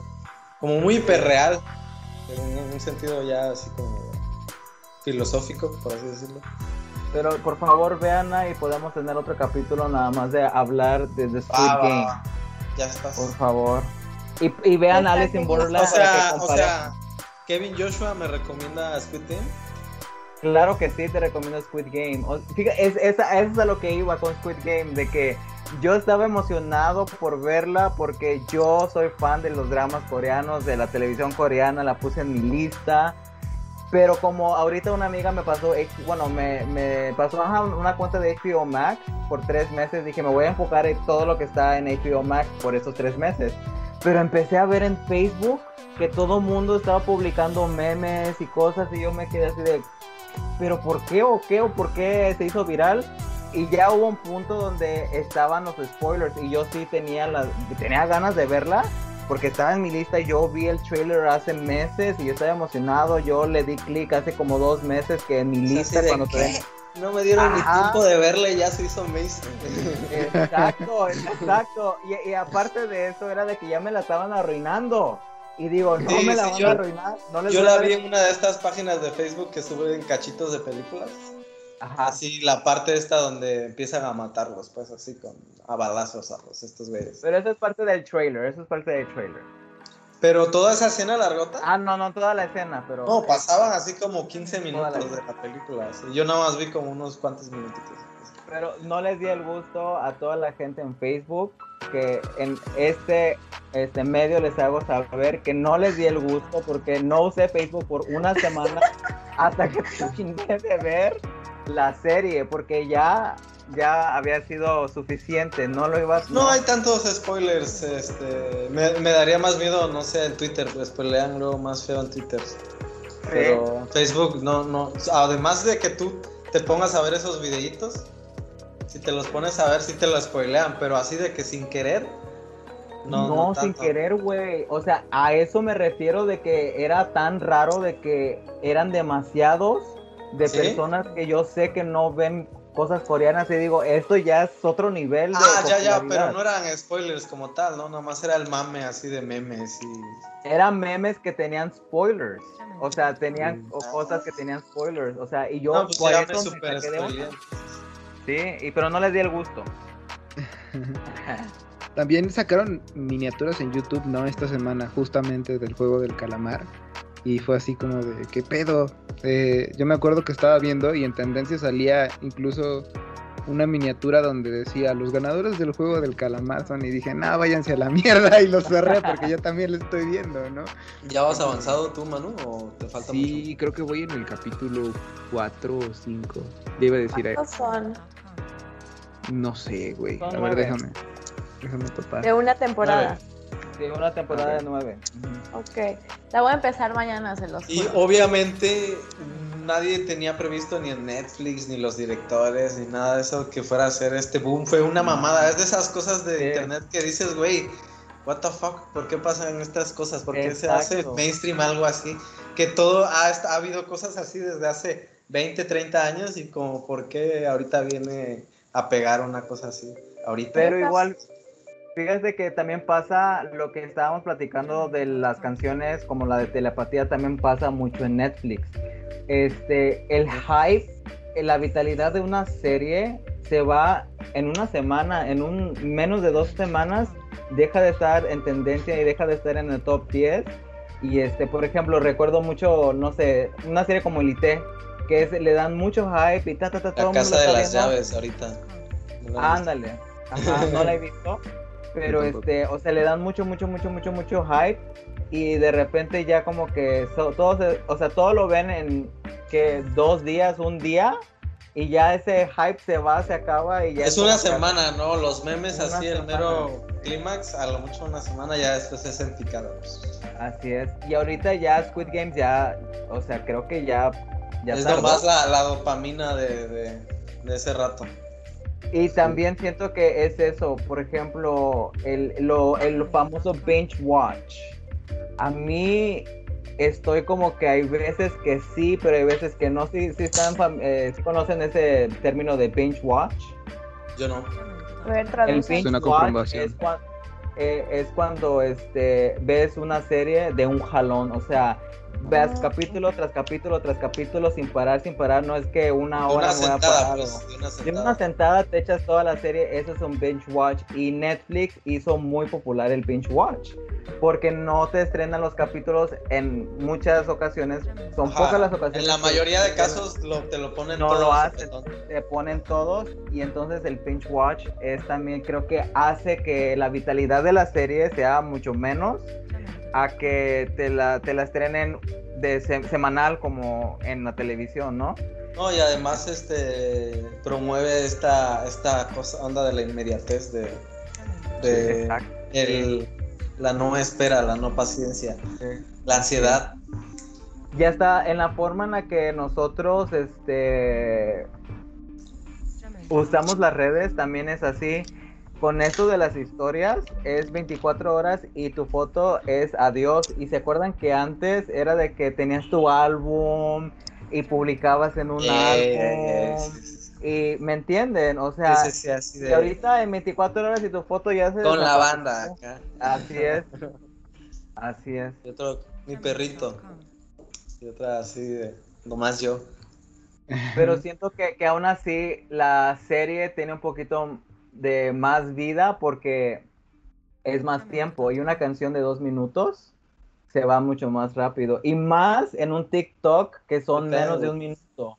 Y es que es eso, güey. Y en el caso de TikTok no es ni siquiera la canción. Es un fragmento. Por ejemplo, de lo que dices de telepatía, yo solo conozco el fragmento de TikTok, güey.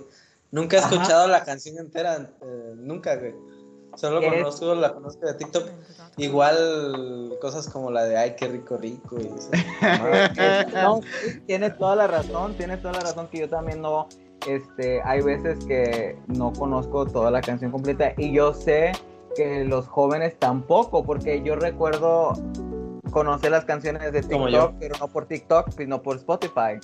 Y entonces ya con una amiga que sí tenía TikTok en aquel entonces me decía, esas canciones de TikTok, y yo decía, ah, neta, pues yo las vengo escuchando desde hace tres meses por Spotify, ¿no?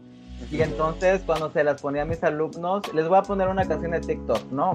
Y van a hacer tal trabajo. Por ejemplo, Pitbull se este, volvió popular en, en- en TikTok también. Ahora no, Sí, las canciones de culo y esas son muy Es que, pues, utilizadas eh, ahora en TikTok. Yo, Sí. yo siento que la tendencia es esa, ¿no? La de que le puso cariño para que esté suavecita. No sé cómo vergas va la canción. ¿Sí la has escuchado o no? ¿Le puso cariño para que esté suavecita? Sí, deja, deja buscar. no, no, no, que me sale no. cada rato. esta No te puse esa línea.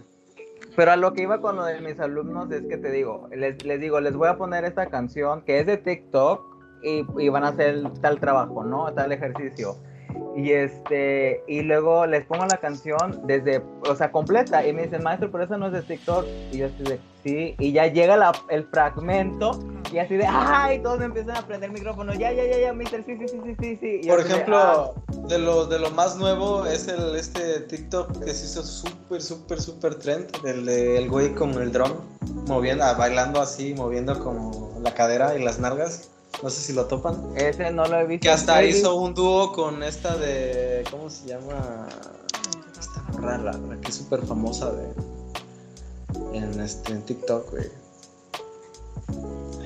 A ver, lo voy a buscar. Pero ajá, ¿qué ibas a decir? Se me olvidó su nombre de ella. Ahorita yo estoy con el TikTok de la, creo que es salvadoreña, que baila este, en la calle. ¿Cómo se llama? Yanira, Yanera, algo así. No sé si lo, la ubican. No, yo no. Ah, Casi no uso TikTok. Está en Instagram también.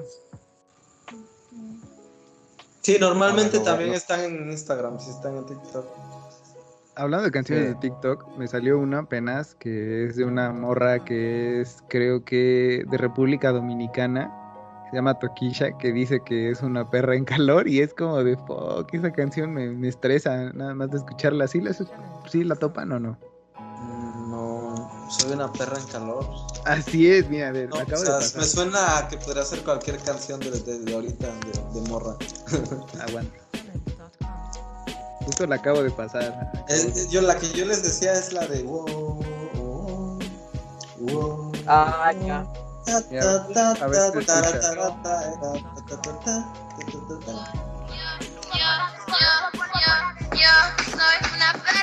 Ah, ya sé cuál es. No la ubico, pero suena como Yes, Yes, claro que Yes. Sí, ándale, Sí. igualito, igualito. Yes, yes.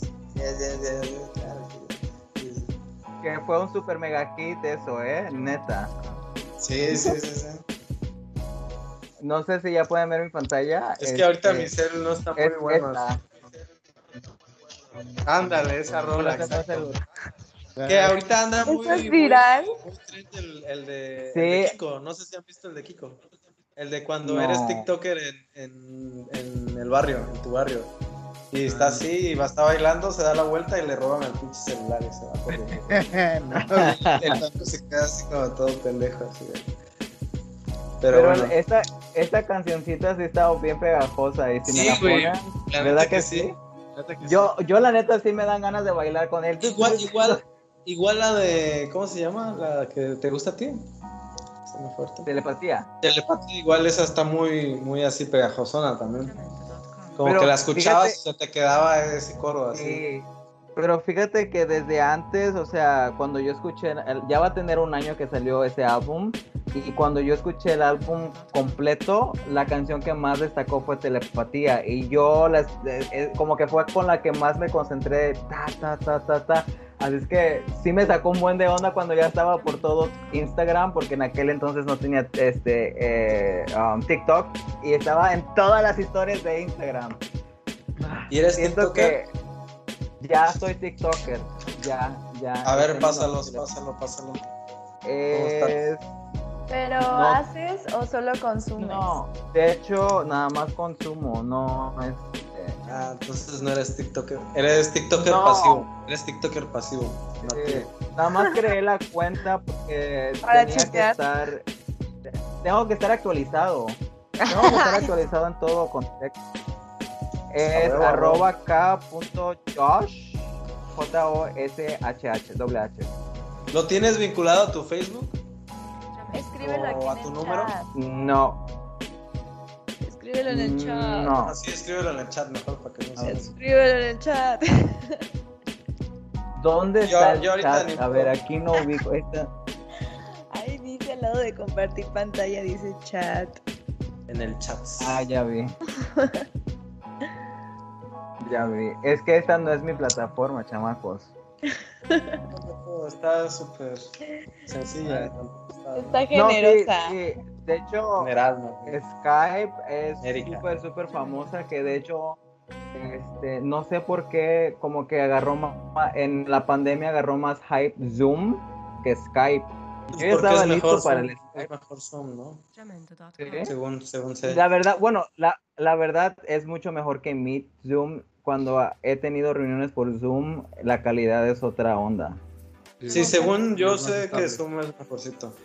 Pero es que Skype sí, sí, ya es muy viejo, güey. Yo lo utilizo desde hace más de 10 años, Skype. Sí, salió cuando todavía estaba el... eh, eh, fue como que después del Messenger. Así, videollamadas con, con la exnovia y así. Hace mil años. A ver. Ya, ya encontré la canción, güey. Justamente la encontré con una señorita que está bailando que se llama Ari Gameplays. Uf. Ahí va. Ven papi, ven que te tengo una cosita. Yo le di cariño para A ver, pero pon la pantalla también para ver a Vilchis. Ahí está, güey. a ver. No se ve. Tienes el, el fondo. Aguanta, Aléjalo un poquito. Deja. Déjalo quito, espérame. Elegir efecto. Pantalla verde. Esa morra en TikTok se deschonga. ¿Se desnuda en TikTok? No, se deschonga, o sea que se pone más loquilla. Ah, no, pero esa, ella no es Ari Vilchis, güey. Ella es Ari Gameplays. Ahí dice, güey, dice Ari Gameplay. Por eso, ¿no dijiste Vilchis? No, güey, ¿qué qué verga sea eso? Tú ya estás- La de la otra vez, güey, la que de hecho fue en el podcast también que lo dijimos, que hasta la buscaste y dijiste, ah, ya, ya. Sí, cierto, sí, ya, ya. Sí, sí, fíjate. Ah, no, Ari, Ari Gameplay sí, sí. Está loquilla de por sí. Pero pues ahí sale, güey. X, ¿no? No, Me, me salió nada más así, de manera random. Luego esta, esta rola como de anime japonesa, así de que salían las morras como... No, no, no la, no la topan. A ver, déjame ver si la encuentro. Ah. Ponla, ponla. Es este como algo de Tokio, no sé qué. De lo que me acuerdo ¿Todo mucho. que llueve? No, no, Tokyo Drift no. Es, es nueva, es nueva. No, no, no es Tokio. Creo que es este. Me acuerdo de una vez que estábamos bien pachecos en tu casa, güey, que pusiste unas que eran. y Era la canción de Dragon Ball, güey, pero rebajada. Uf. Ah, eso también me mama, güey. El Vaporwave no, no lo ubica. A ver, mejor pongo Vaporwave. Sí, hubo una época de mi vida que era puro Vaporwave. ¿no? A ver. Y estaban las cumbias rebajadas, ¿no? Ándale, así como. como Y, y como que aumentaban este efecto, ¿no? De estar así bien, bien pinche puesto.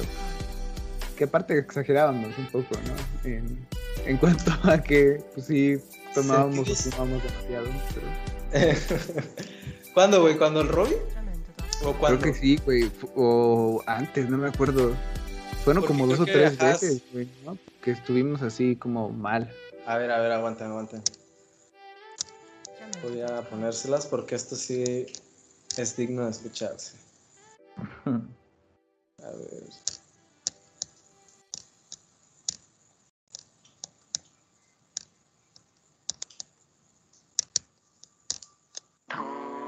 Sí, a todo el mundo también. Son las 4 con 20. Luego me dicen, ah, pues saca la de, la de sentidos apuestos. Así me dicen. Y esas. Super Bear Paper, güey. Obviamente la rola original todo el mundo la conoce. Que era una estética tanto visual, musical y hasta filosófica. ¿no? Estaba muy de moda. Antes sigue siendo como muy, muy popular, pero ya no es así. El boom que fue en algún tiempo.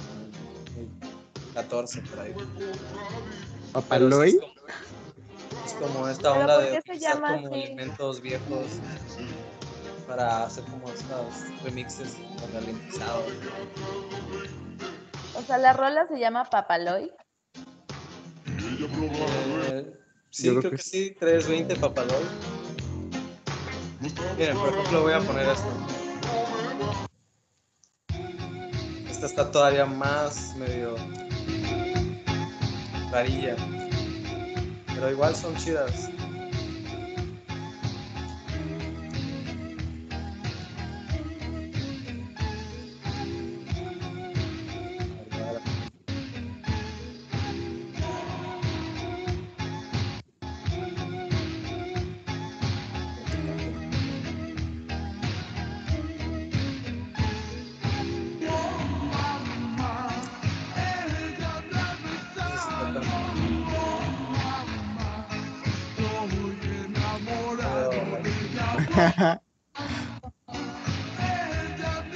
Eso. La, can- Ya No que ando si- por ahí. Ok. A ver, digan el nombre de esa canción. Ipochquiotlacueyotl 420. Y pues la cuello. 420. Y Pochquiotlacueyotl. Perro. Obviamente el Me 420. faltó el 420, Entienden ¿no? la referencia. 420. Pero descalificado porque no dijo 420. A No ver, dijo qué bien, 420. échatelo. Papá Nicolau, ¿cómo? Tarangaricutirimícoro. Está cabrón, pero está chido, oigan.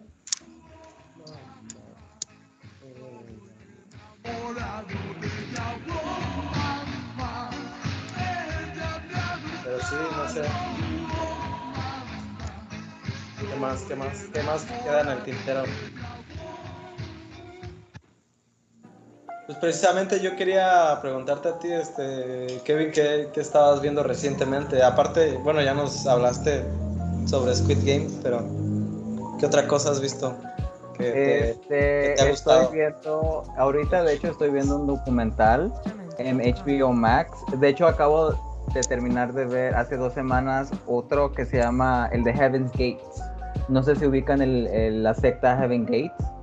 Este, no sé por qué, pero los, los documentales de secta... ¿Son los que se suicidaron? Sí, es- son los Sí, que va. se pusieron, pero en Estados Unidos. Pero Tenían- los que, Ajá. los que creían que iba a venir una nave extraterrestre o algo así. Sí, ellos, Ah, ellos. sí, sí. Y es que la verdad, no sé, o sea, los... Me mueve mucho el, el pensar cómo una persona... Llega a ese punto, ¿no? De creencia. Ajá, aparte, más general de una secta, cómo una persona tiene la habilidad de, de, de hacer que tú, Osmar, este, cambie tu forma de, de- de ver la vida y que te- yo te meta ideas, ¿no? Y que empieces a seguirme y que me veas a mí como un dios. Yo a eso yo te diría es este esta falta de la gente en general por querer echarle la culpa de todo a algo más aparte de sí mismo.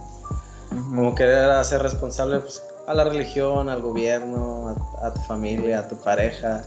Y siempre es como, él están buscando como esta onda como de en que pueden como, pues eso, de alguna manera, de alguna manera así como acolchonarse Ujú. tener ese como pues, regocijo o algo así como tanto psicológico como espiritual de alguna forma, ¿no? Exacto, sí. Porque no, también me llaman mucho la atención. Ajá, sí, sí, sí. No, sigue, sigue, sigue, sigue. No, no. Dilo, dilo. No, que me llama mucho la atención los documentales que tienen que ver con sectas ocultos. Yo, no sé, fíjate, nunca he visto ninguno. Yo ya me eché el montón.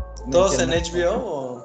No, el de HBO fue el de Heaven's Gate y ahorita estoy viendo el que es uno nuevo que salió el año pasado y de hecho se habló de, de esta secta el año pasado que se llama Nexum, que de hecho estuvo involucrado el hijo de Salinas. ¿Kate no sé Ranier? ¿Es la de Kate Sí, Ranier? sí, esa. A huevo, sí, sí. no mames, está muy creepy, ¿no? Eh, Justo hablamos un poquito de eso en algún capítulo, muy generalmente.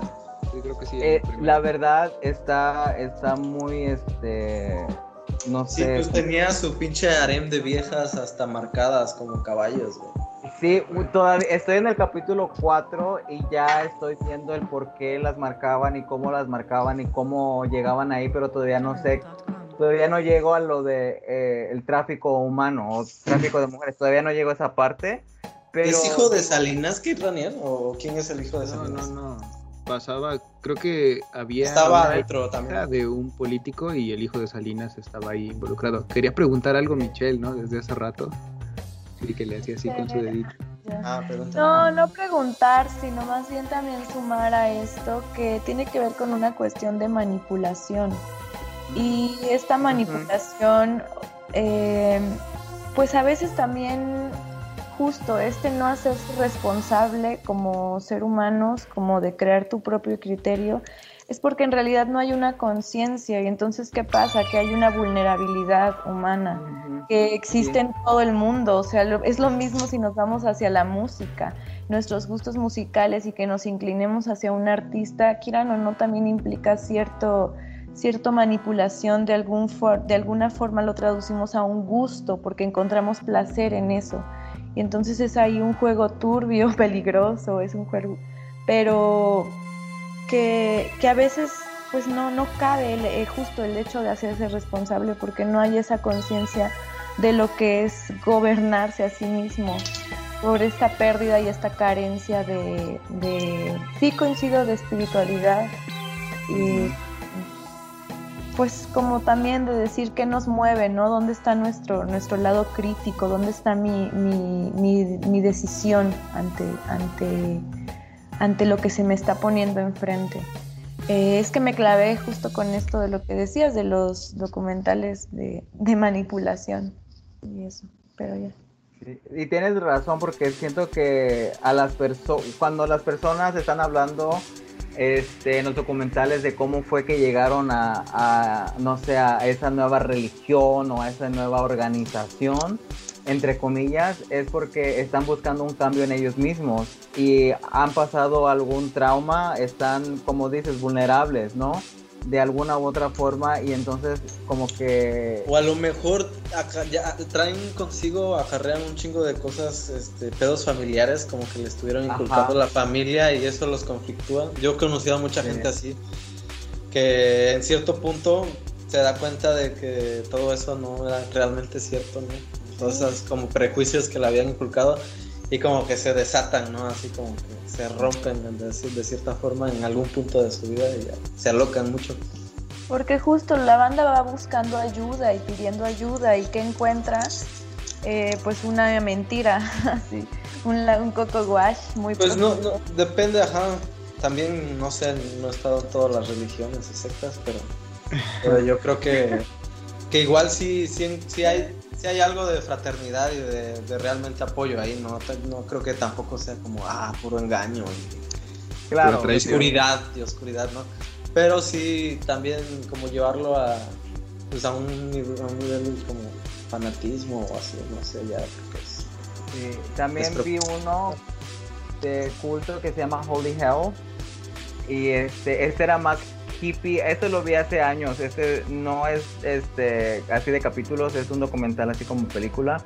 Y también está bien creepy porque el, el señor muchacho que empezó todo esto, pues era muy narcisista, se dice narcisista, narcisista. Y este y él hacía que todos sus seguidores como que lo trataran como un rey y, y quería él él era actor creo este Michelle y eh, hacía hizo que sus seguidores le, crearan un como este un escenario y o sea tenía personas trabajando desde cero haciéndole un escenario y escribiéndole una obra donde él fuera el este el, el, el main character, el personaje principal. Y o sea, toda una locura así donde lo seguían y él tenía su comunidad y no, no sé, no sé, se, se me hace tan Todo un Jesus Christ. exacto. Y también hay otro que vi que se llama Wild Wild Country que este es de una sect, bueno, era una religión de un como guru. Sí, sí, suena más creativo el nombre. Wild Wild Country. Es que los otros es muy así, Holy Hell Ajá. y así como... Pero es que, fí- fíjate, este, creo que se llama Wild Wild Country porque este es, era este gurú hindú y vino a Estados Unidos y este cre- o sea, llegó al extremo de crear una ciudad de su culto, de su secta. Tomó a favor todas las leyes americanas para hacer todo eso válido. En los Es 70s. como Martín Lutero, ¿no? De alguna forma. No sé si ubiquen a Lutero. Sí, claro, el, del Ajá, pues protestantismo. básicamente, ajá, cambió de alguna forma el mundo ese, güey. Porque pues dividió el, a los cristianos, los católicos y los protestantes. Pero bueno, el chiste es que sí creó como... Pero fíjate que, que hay un güey, este, ahorita que dices ese, hay, hay un video de Bully Magnets, no sé si ubican Bully Magnets, eh, son unos youtubers. Creo que donde me los habla- habías pasado. pero donde no hablan lo- de este güey, no sé si sea el mismo que tú dices, pero sí creo que sí, este, ya, ya, ya sé de, de más o menos de qué hablas. El güey que hizo como un pueblo y creo que se Y de hecho, todas las es- viejas ahí o algo así. Sí, y de hecho, eh, ahorita es relevante porque antes de que él falleciera cambió su nombre y su ideología se, se transcribió en libros. Y de hecho he visto esos libros. ¿Es el güey que se encontró unas piedras o algo así? No, Es- eso, ese, ese es de los mormones. Ese es de los Ah, mormones. ese Ese también, ese documental lo Está vi. bien creepy la historia, no es así de, güey, ¿en qué momento la gente se cree eso? ¿Cómo O se sea, llama si, el real- que, si realmente pasó, ¿en qué momento le crees a eso a alguien? Es el que encontró un pueblo? ¿Cómo se llama? ¿Que Perdón. capturó un pueblo? El que encontró un pueblo que decían, ¿cómo se llama? Así para Ah. Se llama Wild Wild Country. Se lo escribo en el chat. Ok, ok. Ya, ya Ah, lo topé. No, cuando encuentras Eh, lo- creo, espera, creo que los libros se llaman Oisho o Usho, algo así. Osho, y- ¿no? O algo así. una Osho, cosa. sí, Osho, sí, así, y, y este, y cuando relacioné eso, y me acuerdo ver a alguien con ese libro y dije, no, no, no, no, algo no está bien ahí, pero creo que fueron, o sea, sus ideologías fueron transcritas en, en, pues estos libros de Osho. Creo que a Sol le mamaba ese pedo. A Sol, la que iba con nosotros en la licenciatura, le mamaba eso del Osho o algo así. ¿Sí? ¿Por qué, Sí. güey? Alguna vez No me, comentó en alguna plática, creo que estábamos abajo en una tarima. Suena, suena albur eso del Osho. Es que creo que también tiene como co- connotaciones sexuales, ¿no? Esa madre. Sí, sí, te- es que tenía Es como argentino, ¿no? El un término. proceso para liberar como Del norte. la atención. Ah, Él tenía como un método para liberar la atención que este creo que desnudaba a todo a toda, a toda la comunidad eh, a- en un cuarto oscuro así y este y lo primero que tenían que hacer era como que shake it off como moverse moverse y gritar ¡Ah! Y ya después lentamente como ir y, y- sentir esa paz después que habías sacado toda esa furia moviendo tu cuerpo y gritando. Algo así recuerdo, no te puedo decir específicamente porque lo vi en pandemia, pero este, pero sí me it blew my mind cuando vi todo eso. Aquí hablando de religiones extrañas, me acuerdo de una chica con la que salí que practicaba una religión que se llamaba Gnosis, como Gnosis pero con G. Sí, sí, eso sí lo he escuchado. Y, y era una religión un poquito, un poquito extraña y me pasaba. Era, es muy audios. esotérico, ¿no? El pedo, ¿vale? Ajá, pero era un poco raro porque igual tenía como ahí unas cuestiones sexuales ese rollo, pero eh, estaba raro porque decía que eh, como que le gustaba mucho el rollo sexual, pero decía que eh, lo único que, que no le gustaba es que, que el vato se viniera, ¿no? O sea, que tenías que estar ahí dándole y, y no venirte nunca. Y era una madre muy rara, ¿no? Así como de, fuck, pues ¿cómo voy a hacer eso, no? También no mames, soy humano, ¿no? Este, pero... Sí, eh, cómprate un dildo, ¿no? Ándale, güey. No es de ole, güey. No, no mames. Este, sí, pero justamente estaba todo ese pedo. Y bueno, volviendo un poquito y tratando de encontrarle una razón lógica, porque bueno, lo siento, igual es nuevo para Kevin, pero yo trato de encontrarle una razón lógica a todo. Pero creo que es una búsqueda bien natural, eh, tal vez de manera inconsciente, de las personas que se dedican a la educación. Este pedo de tratar de manipular al- otro, ¿no? O- o de alguna manera de convencer a la otra persona. Ah, muy interesante cómo este, fluye la conversación, pero este también está súper cañón eso de, de que las marquen a las chia- En el documental que estoy viendo que se llama The Vow, que las marquen como vacas. O sea, digo, no manches. Y una de las personas que está involucrada en, en todo eso es una actriz que salía, no sé si vieron la serie Smallville. Sí, sí, justo la güerita. La La que, güera. era, la que era, ¿cómo se llama? La- Lana Lane, ¿no? Ajá. Lisa, ¿no? ¿No es Lisa? No sé, pero es la güera, la rubia. No, sí, Lois, sí, era Lois. sí, sí, sí. Bueno, pues ella e- era la, la, la mera mera que... que era la que traía morras, ¿no? Sí, ella era el, el- el- la primera base y ya después de ahí se expandía todo, todas las demás morras. Era como yo fuera ella, o sea, Irma, tú eres mi esclava y tienes que bajar de peso, este, me tienes que mandar todos los días mensaje para ver si, si tú, este, si te puedes comer las- la cantidad de calorías que te vas a comer y yo te tengo que dar permiso porque tú eres mi esclava y tú me estás diciendo a mí que yo soy tu master. Pero, o sea, y digo, ¿cómo era? ¿en, en, en qué cabeza cabe? No, Según pero que tú ya has visto, ¿cómo, ¿cuál era el método de convencimiento? ¿Cómo, es que mira, cómo las eh, atraían a sus redes? Es que mira, es que empieza con este, como con un ah, curso de superación personal. Y entonces es el, el- el- el cambiar, el te- tener éxito, el, el cambiar tu, tu Master. Muñoz, ¿no? Acá, mentalidad de tiburón. Ándale, sí. el, tener, el te- tener éxito y... El pobre es pobre porque quiere. Exacto, exacto, pero no, no, no en cuestión económica, pero en cuestión sentimental. Pero un poco así ¿no? como esa filosofía, ¿no? Casi, casi. Sí, exacto.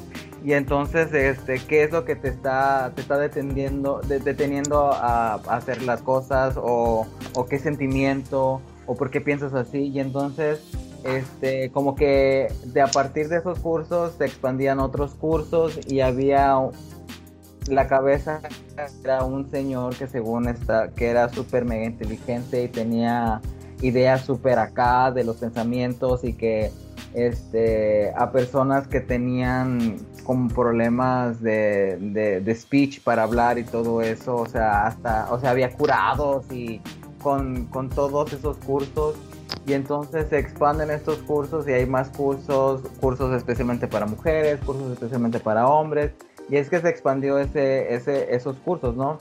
Y entonces había un curso secreto que era de mujeres y ahí es donde se, se, se expande todo, todo eso de, del tráfico. Ajá. Sí, sí. Me acordé ahorita de que cuando encontré esa noticia, justo como mencionaban al hijo de Salinas, era que él estaba en un festejo que le hicieron toda esta como organización, Comunidad. Ah, organización. sí. comunidad, o no sé. No, es más organización. Ok, ok, ajá. Este, estaban festejando justamente el cumpleaños de Kate Ranier. Y sale este güey, ya me acordé del hijo de Salinas, pues ahí festejando y cantándole, le canta una canción así Creo como que las muy- mañanitas, ¿no? Pues Ah, está, es una de esas canciones que en Estados Unidos piensan que es súper mexicano y nada que ver. De seguro la hizo un güey en Texas o no sé en dónde. Así una canción. de esas- cucaracha, ¿no? Una canción. No, peor, güey. Esa siquiera sí es de la revolución. Sí, pero eh, está súper cañón porque este me, me puse en el zapato, en los zapatos de la chava que está relatando. Dice, yo este inicié el curso y seguí a- escalando de nivel a impartir cursos y ya son 12 años que está en esta organización. Piramidal, ¿no? Exacto, ajá. Ajá, Y de tipo hecho, Herbalife, güey. Es- Es una secta, güey, Herbalife. exacto, porque de hecho Aquel está en como- una secta. O estaba.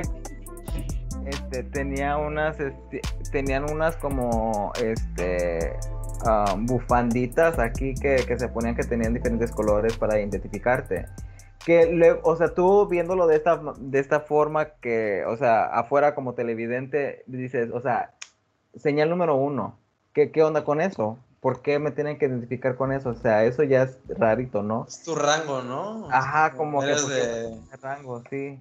maldito este- mogul, sangre sucia, ¿no? Pero después me pongo en el zapato de la, de la muchacha y pues ella tenía 12 años estando en esta organización que parecía ser algo de self-care, algo personal, motivacional y todo eso. Y después de esos 12 años la invitan a, este, a este, esta sección más privada, ¿no? Pero ella ya tiene la mentalidad de esos 12 años de, de pensar... Tiburón. De, de Shark, güey. esa mentalidad de, de, de cómo... Sí, sí, de- ya, ya le habían este hecho el brainwash, pues. Ajá, pero imagínate, 12 años. Y ya que la están llevando a hacer la marca y todo eso, pues obviamente tus sensores dicen algo, hay, hay algo mal aquí, ¿no? ¿Qué, qué- qué está pasando? ¿Por qué me van a hacer esta cosa en, este, en mi, me- en mi, cerca de mi vagina, ¿no? ¿Eso Sí, dónde sí, lo sí. viste, Kevin? En HBO Max. De hecho, te digo, no lo he terminado, voy en el capítulo La noticia, ¿esto pasó 2018 o 19? No, fue el año pasado, yo me acuerdo, estaba en- estábamos en No. pandemia, ¿no? No, fue 19, 18. ¿Sí? Fue antes de 19. pandemia. Sí, fue antes de pandemia. Pero está cabrón, ¿no? Aunque también eh, esto puede remitirnos hacia otras partes que tienen que ver igual con una cuestión social, ¿no? De mutilación, por ejemplo, que en algunos lados protestaban porque a las mujeres les cortaban parte del clítoris, ¿no? O de repente eh, a los hombres los obligaban a hacerse la circuncisión. Eh, que, a ver, seamos honestos, ¿no? Los pediatras lo recomiendan. A mí ni oportunidad me dieron de opinar, era un bebé y luego, luego, ¿cuál judío? Me, me, me cortaron, ¿no? Pero se supone que es algo enteramente recomendable por higiene. Ahora, eh, pues bueno, esto puede tener que ver con cuestiones así, ¿no? Que se asocian a la mutilación. Incluso, vamos, ya moviéndolo a, a otro sector animal, eh, lo de cortarle las orejas o la cola a los perros, ¿no? Pero Sí, es lo mismo, ¿no? Es la misma idea de, de las marcas. Aún así, tal vez lo inquietante no sea que se queje, como decía Losmar, ¿no? No es que, que sus sensores empezaran a detectar que había algo raro, sino que mucha banda de verdad yo creo que necesitaba eso, ¿no? Necesitaba encontrarse en esas condiciones de control para poder prosperar. Y ahí es donde tal vez eh, está el pedo y está el origen de muchas sectas, ¿no? volvemos a lo mismo, al pedo educativo. O sea, realmente ellos necesitaban satisfacer esa necesidad de ser controlados o de estar de alguna manera en una estructura diferente. Y ahí es donde está bien cabrón, ¿no? Pero tampoco puedes juzgar, o sea, realmente son, son pedos casi de preferencia. Y ahí sí ya estaría... Pero aún así son criminales porque no encajan dentro del estándar de la sociedad o dentro de la norma, ¿no? Dentro Sí. de lo que nos suena lógico.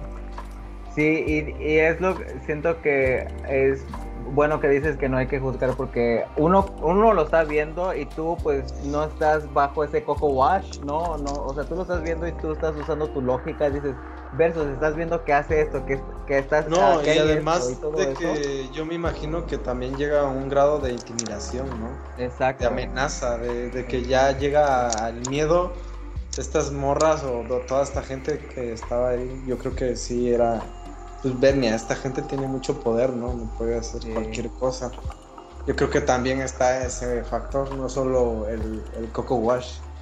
Sí, Sí. definitivamente. Y este, yo por eso siento que al principio dije, pero es que viste esto, viste el otro, viste esto y no te saliste o no hiciste lo posible para, para parar toda la situación. Pero digo, son 12 años en los que ella ya estaba metido en eso. Digo, su mentalidad. Dudo mucho que mundo. no, no se la soliera, ¿no? O de plano sí hay como mucho oscurantismo ya en cierto rango de la pirámide.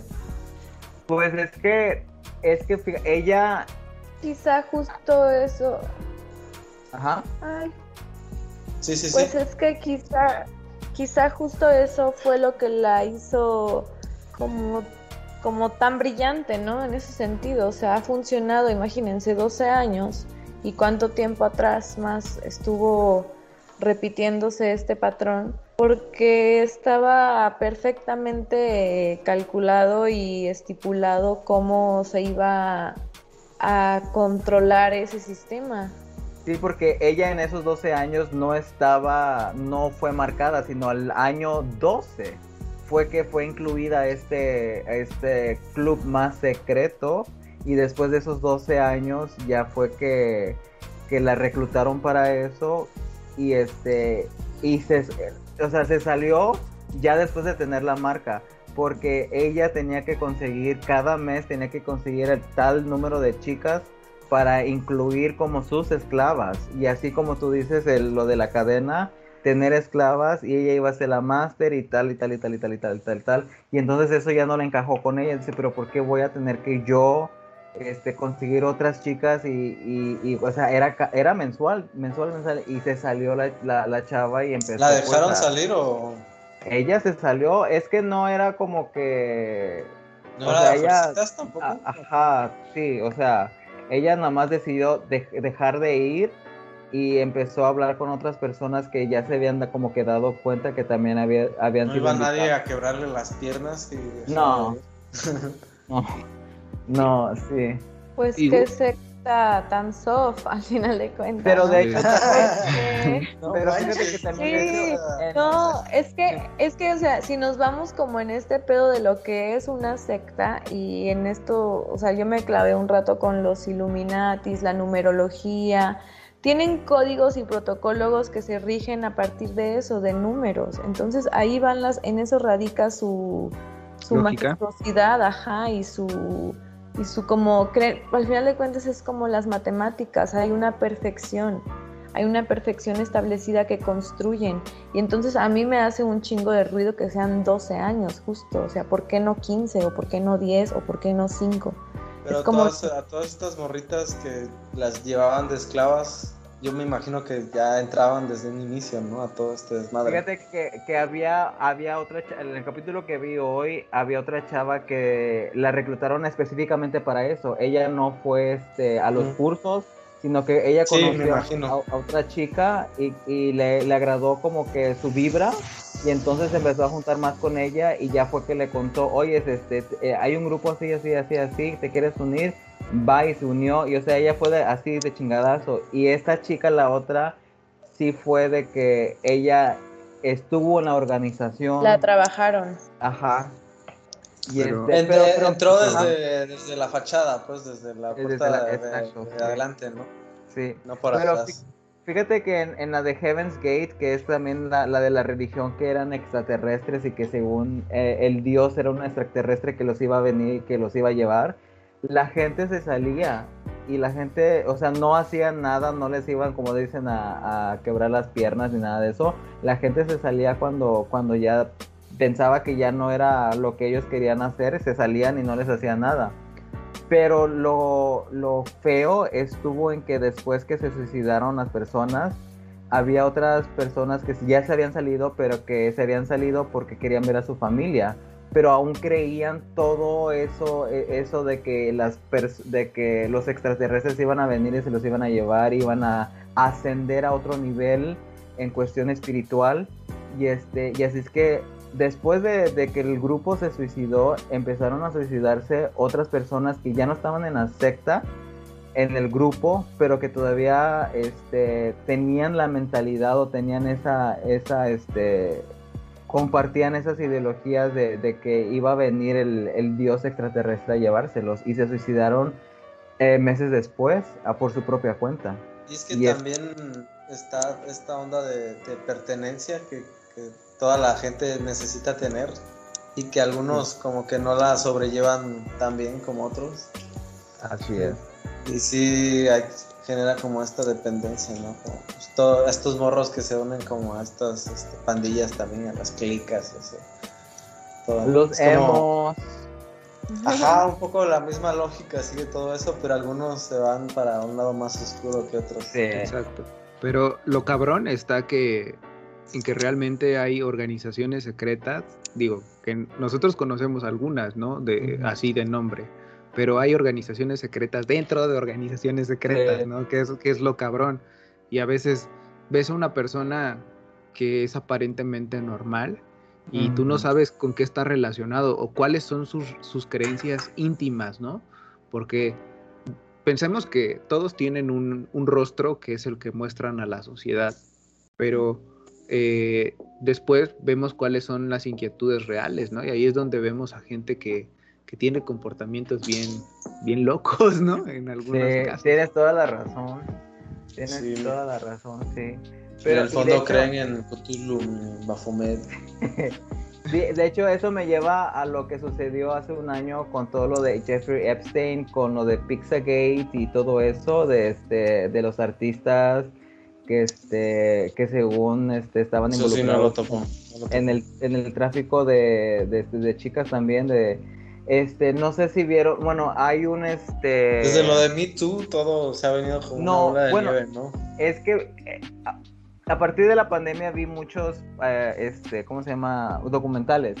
Y uno de esos documentales que vi el año pasado, creo que fue en agosto o julio, que fue el de Jeffrey Epstein. Jeffrey Epstein era un chavo, un señor millonario que, este, que, ¿cómo se llama? Tenía una isla.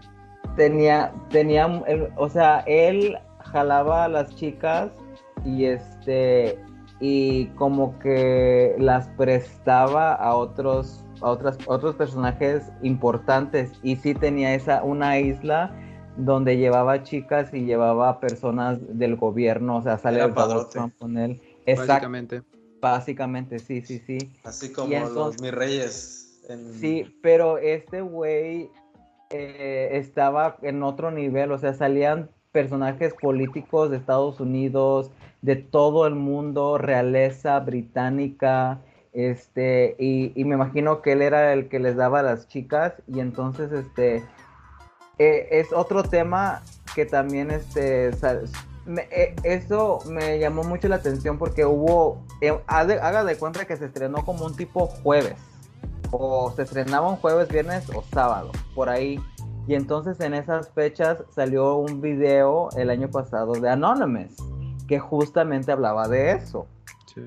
Y entonces ahí me puse, me- me- o sea, dudé mucho, digo, porque justamente cuando va a salir este documental en Netflix, sale este video de Anonymous hablando de, de, de ese topic.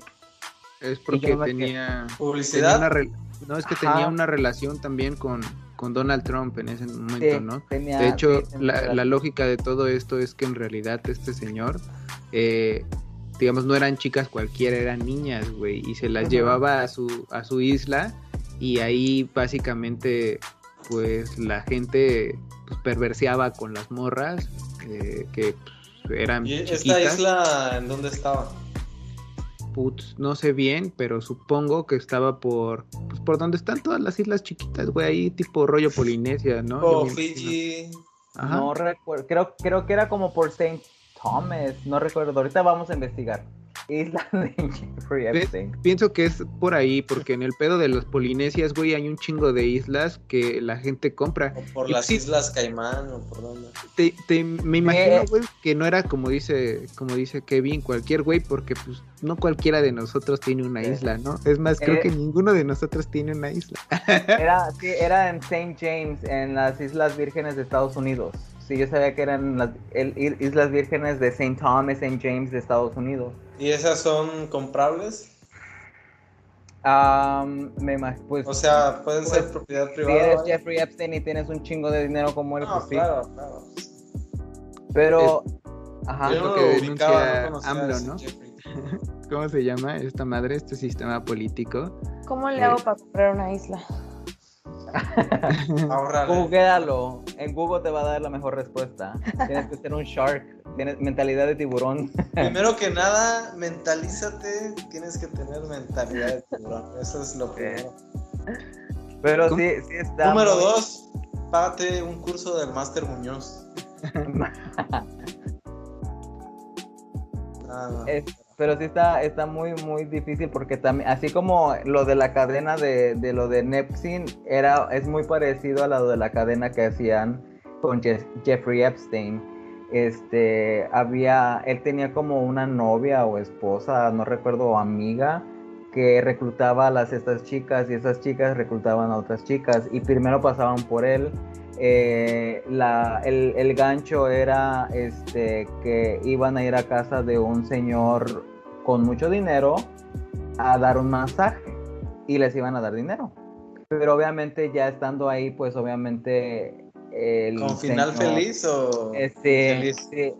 Obviamente no les decía que, que iba a haber final feliz, pero obviamente, o sea, ya él se les encimaba y pues ya la que corría, corría y la que no por... Se les encimaba, suena bien chistoso, ¿no? Pero- Sí, este, y ya pues sabes que es un, un personaje, este, con rango acá social y económico, y pues yo digo, pues obviamente las chicas se, se, se intimidaban, como dice Osmar, o sea, llegaban al grado de intimidar de, de que dices, pues, ¿qué va a pasar si digo que no? ¿Qué va a pasar si corro? ¿Qué va a pasar si empiezo a gritar? Vamos, ahí entraría casi este pedo, ¿no? Decía, estaba buscando la palabra porque se me fue, pero entraría como este rollo de neoliberalismo, ¿no? En el sentido de que, pues, ¿qué es el neoliberalismo? Es básicamente la capacidad de, de adquirir o de monopolizar algo a partir de tu capital económico, ¿no? De tu, de tu poder económico, que es ¿qué es lo que pasa? Nos preguntábamos, ¿no? ¿Podríamos comprar una isla? Tal vez sí, si tienes verdaderamente un poder adquisitivo grande y le planteas a- al gobierno de, de Estados Unidos o a cualquier tipo de gobierno poder comprar un, gobierno obviamente que tenga este tipo de, de sistema político, que, que tenga cuestiones capitalistas y neoliberalistas, tal vez sí, ¿no? Te permite eh, o te pueda vender parte de su patrimonio, ¿no? Parte de su territorio, te puede ceder algo a cambio de, de la riqueza que le puedas proporcionar, que está bien cabrón, ¿no?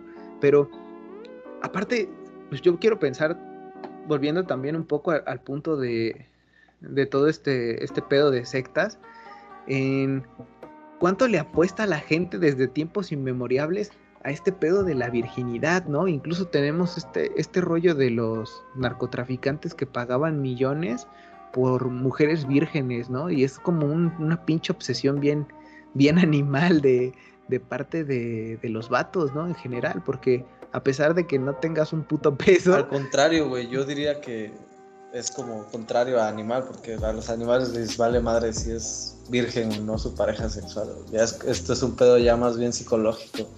Probablemente sí tienes razón, tienes toda la razón, porque sí es un, es un pedo más espiritual, ¿no? Hasta en cierto punto. porque- Pues es como de, de pues eso, como dártelas acá de que, ah, pues voy a, a chingarme una virgen, ¿no? Como, y además está como toda esta mitología, bueno, tam- sí mitología, pero sobre todo como creencias y así como, este, pues, todo este, no sé cómo decirlo, como lore así, de, de historias y de que, ah, las vírgenes, y- incluso sí en la mitología están como todos incluso en la Biblia, ¿no? Mitología cristiana, ¿no? Se hablan de estos términos de una virgen y de cosas así. Sí, está como muy. muy fetichizada, ¿no? La, la imagen de la Virgen, así. Sí, como muy grandiosada, ¿no? Esta onda de la virginidad y sobre todo la mujer virgen, ¿no? Sí, está cabrón. Mm, Pues sí, imagínate, nomás aquí en México, güey, las vírgenes como queso regadas por todas partes. Empezando por la Virgen de Guadalupe. Digo, te digo, es un, eso en el caso de cristianos, calla. vaya. Que ya si te vas como tras mitologías, pues sí. van a seguir. Pero se creo- llaman distinto. Pero esto que dice Manu no tiene que ver con una cuestión de religión, o sea, porque ahí ni siquiera hay un respeto por la por la ideología ni por el símbolo lo- de lo que es una virgen. No, pero yo. Creo que pero es- es más o Yo creo que sí.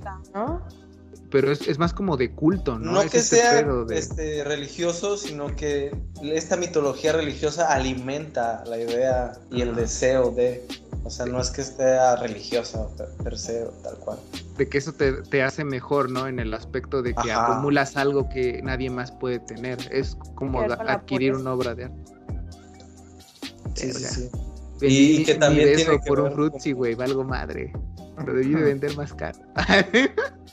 Sí, que también tiene que ver con, pues, con el lugar, con las creencias de cada lugar, ¿no? Apenas estaba escuchando de una tribu en donde si las mujeres, cada mujer que se embarazaba, todos los hombres de, de la tribu o de la comunidad, no estoy seguro cómo era, pues, eh, pues se la cogían y todos se venían adentro de ella, porque tenían la creencia de que entre más semen re- recibiera la mujer, mejor este pues más sano iba a salir el bebé y así, ¿no? Más- mamón, güey. Y entonces, a- si a una mujer se embaraza, todos los güeyes se, se la cogen y, se vienen adentro de ella. Es así como- básicamente. Es como el chiste del viejito, ¿no, güey? Y para ellos eso es lo más normal del mundo y no, no están pensando en virginidad y mamadas de ese tipo. Digamos que. Para es ellos esa es la social, forma ¿no? de ser, eso es, es lo, lo, lo correcto, como debe de. Eh, Es lo de la sociedad.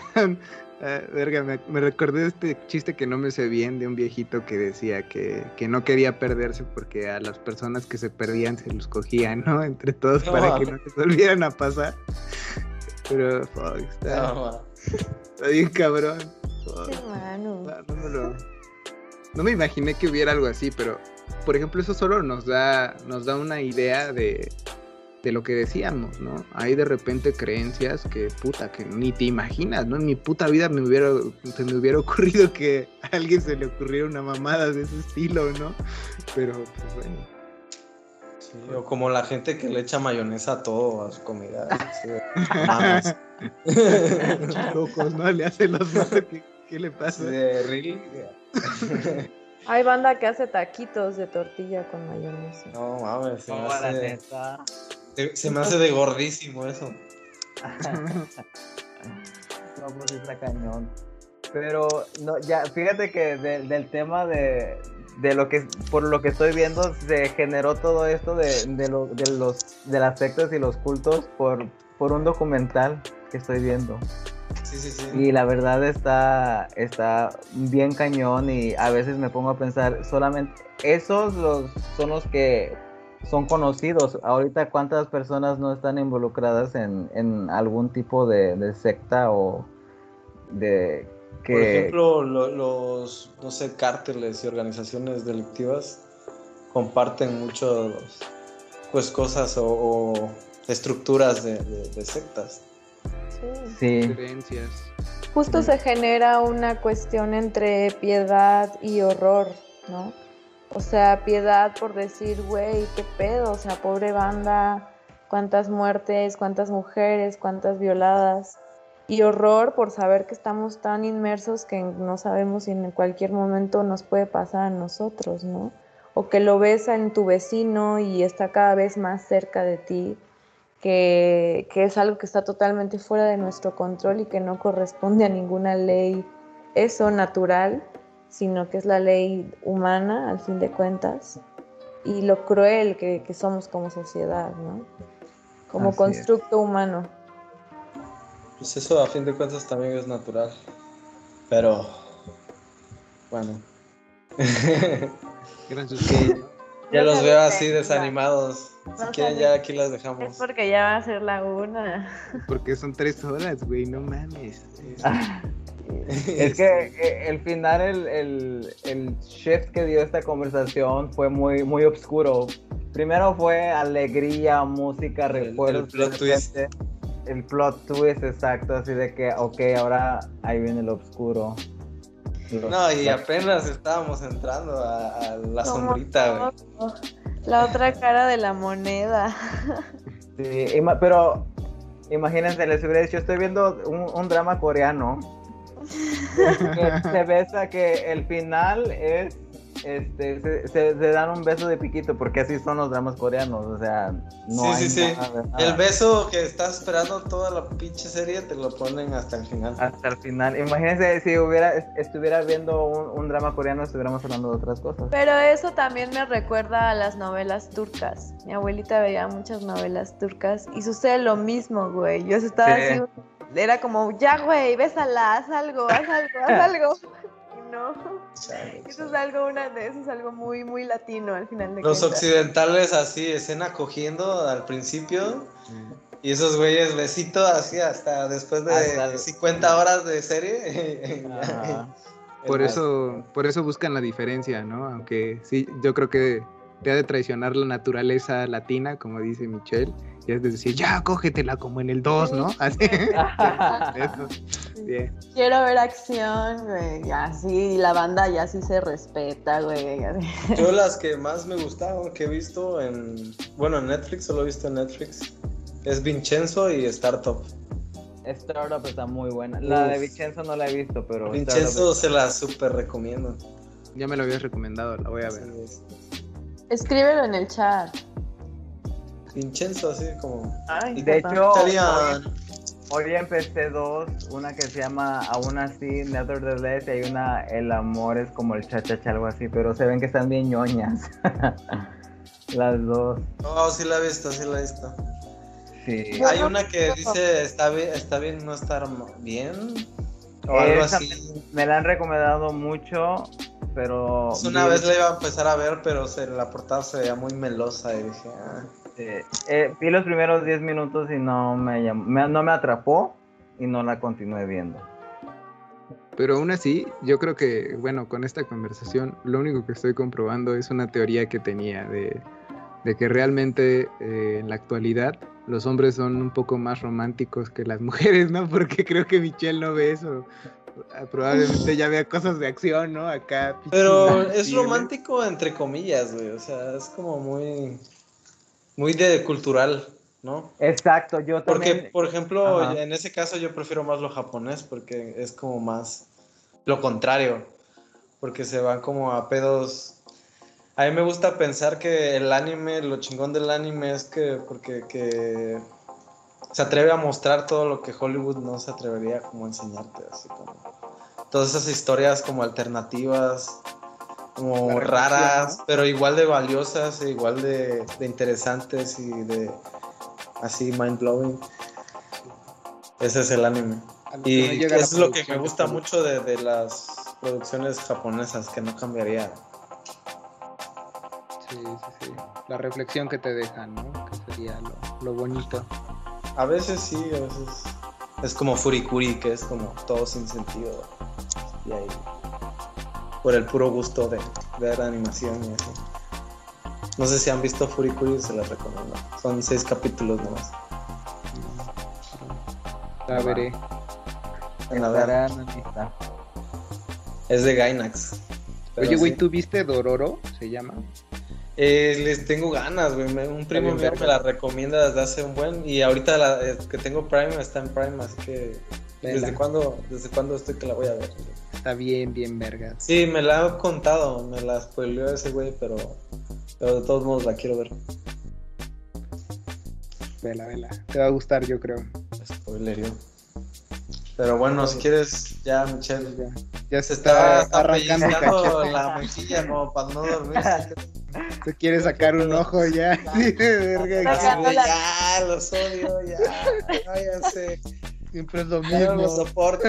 Sacando la atención de mi ser. Pues, La verdad, me divertí mucho. Muchas gracias por invitarme. Espero poder hacer esto otra vez porque hay muchos temas. Hay muchos, muchos, muchos temas de los que estaría chido hablar. Por ahorita este, está pendiente la de. ¿Cómo se llama? El juego Ah. calamar. La del Squid Game Ajá. va. Sí, justo ese. Esa sí, promesa. Que no sea como la de. Este, ¿Cómo se llama? La de todos. Somos, ¿no? Somos, que diga, ajá, que nomás dijimos y no, nunca se acordaron. Yo Ya sí la nunca vi, la terminaron. Pues yo ya la Yo vi. también la vi, pero ya no quisieron hablar ¿Tú la conmigo. viste, Kevin? No, no, no, yo ya vi la de Squid Game. Los espero a ustedes, digo. La de Ah. Somos está en Somos. lista, no he podido Somos, llegar. Somos. Ajá. Sí, Es es más. Va a justo. ser Double Dip. Va a ser Somos y Squid Game. Ajá. Tú, Sí. tú tienes que ver Somos y nosotros Squid Game. va. Vaya está. Lo veré. Pero bueno, haz- hazlo formal, Michelle, por favor. Les juro que antes de venir aquí me chingué un, es- un expreso y aún así ya, este... Ah, yo digo un monster acá. Desfallezco, no, eso sí, eso sí, eso sí me da en la madre, así pinche taquicardia. ¿Sí? Este, sí, es que una vez estaba dando funciones, abusé, abusé, abusé del producto. una vez, pero bueno, fue con Red Bull, me daba funciones. Te este, dio alas, entonces. Sí, mis funciones eran de 7 a 11 de la noche, pero en las mañanas, los fines de semana, seguía chambeando así como mesera. Entonces llegó un punto en el que me troné y llegaba y me chingaba dos, tres Red Bull. Y una vez, la vez que dije esto tiene que parar, llegué a mi casa así como a las 2 de la mañana y me acosté para dormir y entonces me empezó a dar una taquicardia horrible que dije no me quiero dormir porque siento que ya no voy a despertar. Entonces ya no tomo nada de esas cosas. Chale. Sí, el abuso, el exceso. Banda, no abusen. ya saben, Tonterías, ¿no? de No. joven. ya no abusen, no mezclen coronitas con, con whisky y no abusen del Red Bull, güey. Moraleja, ¿no? Sí, también luego abusan de- del vodka con, con esas Con ondas. Monster. Con Monster o con Boost. Ajá, que de hecho sabe muy chingón, pero no Tiene abusen, un ¿no? nombre, ¿no? A Es el- las perlas negras. A no, pero las perlas negras es con es con eh, otra cosa, ¿no? Es Boost y, Sí, es y otra madre, sí, que incluso las A mí me gusta el Boost por el color. y el saborcito. Sabe rico, sabe rico. Ah. ¿no? A mí, la, a mí la neta me da miedo que me pongan bebidas energéticas. en- No, en pero, pero así No, una o dos, güey, así tampoco no, no, No, cuando si a mí tomas esas dame madres no la, no la tomes tanto. No, A mí no dame puedo. una coronita bien fría y ya. Ah, claro, claro, claro. Mejor una Ya. caguama. No, luego las caguamas no salen tan ricas. Yo ya no las siento tan ricas como Yo una sí. coronita. A No mí se me sabe a igual de rico. A mí, a la, la coronita chiquita, la, la normal, es la que siento. ¿De que- lata o de cristal? No, de cristal, de cristal. La de lata tampoco no ¿Qué la siento. pasó? Hasta la pregunta ofende. Sí, es lo mismo, güey, sabe exactamente igual. No, güey, es como la coca de lata y Ah, sí, no sabe igual. No, bueno, en la coca sí, güey, pero en la cerveza no hay diferencia. Ya, ese es otro capítulo, la diferencia entre lata y vidrio. Sabor, paladar. De hecho, se conserva mejor la cerveza, su sabor, todas sus propiedades en lata porque no le da la luz que en cristal. Pero aún así a nosotros nos gusta más la de vidrio. Porque está más fría. ¿no? No, está bien, está bien. Y de hecho también el aluminio la mantiene más fría por más tiempo. Ah, sí. Datos curiosos, información que cura. Aquí, ya saben. Para borrachos. El stick de lata, por favor. para aficionados de la cerveza. ¿no? El Segmento cultural. Sí, Pero bueno, también un buen vallenón acá. ya la voy Pero a bueno, cortar. date, date. Bueno, de ya la voy a cortar. Así de ya, ya cállense a la verga. Como ese día, ¿no? Nomás así dijimos y ya, la chingada. se Se abrió, ¿no? Le colgó hasta aventó a la computadora ya. pues, ya. Sí, es que a mí me dicen se acabó y ya se acabó. A ver, perdón, esa vez sí fue una cosa muy, muy esporádica. Pero bueno, muchísimas gracias, muchísimas gracias a todos los que están aquí escuchando dar nuestra invitación, por darte el tiempo, hacer todo el protocolo, descargar la app, eh, descubrir la app, venir aquí a, a echar el coto. Y nada, pues muchísimas gracias. Nos vemos pronto. Nos vemos pronto. Muchas gracias a ustedes por la invitación. Gracias, Kevin, por andar acá. La neta, Ya sabes. fue muy. eh, con poco tiempo de antelación. Sí. Y por lo tanto, te lo agradezco aún más de que pudieras sabes. estar aquí. Ya y sabes. Pues, pues pronto, pronto, segunda parte, tercera. Ya está. Squid Games pendiente. Somos pendiente. Eh, y pues nosotros fuimos campechana aquí con Manu y con Michelle. Esta vez con Kevin. Y pues bye. Adiós. Bye.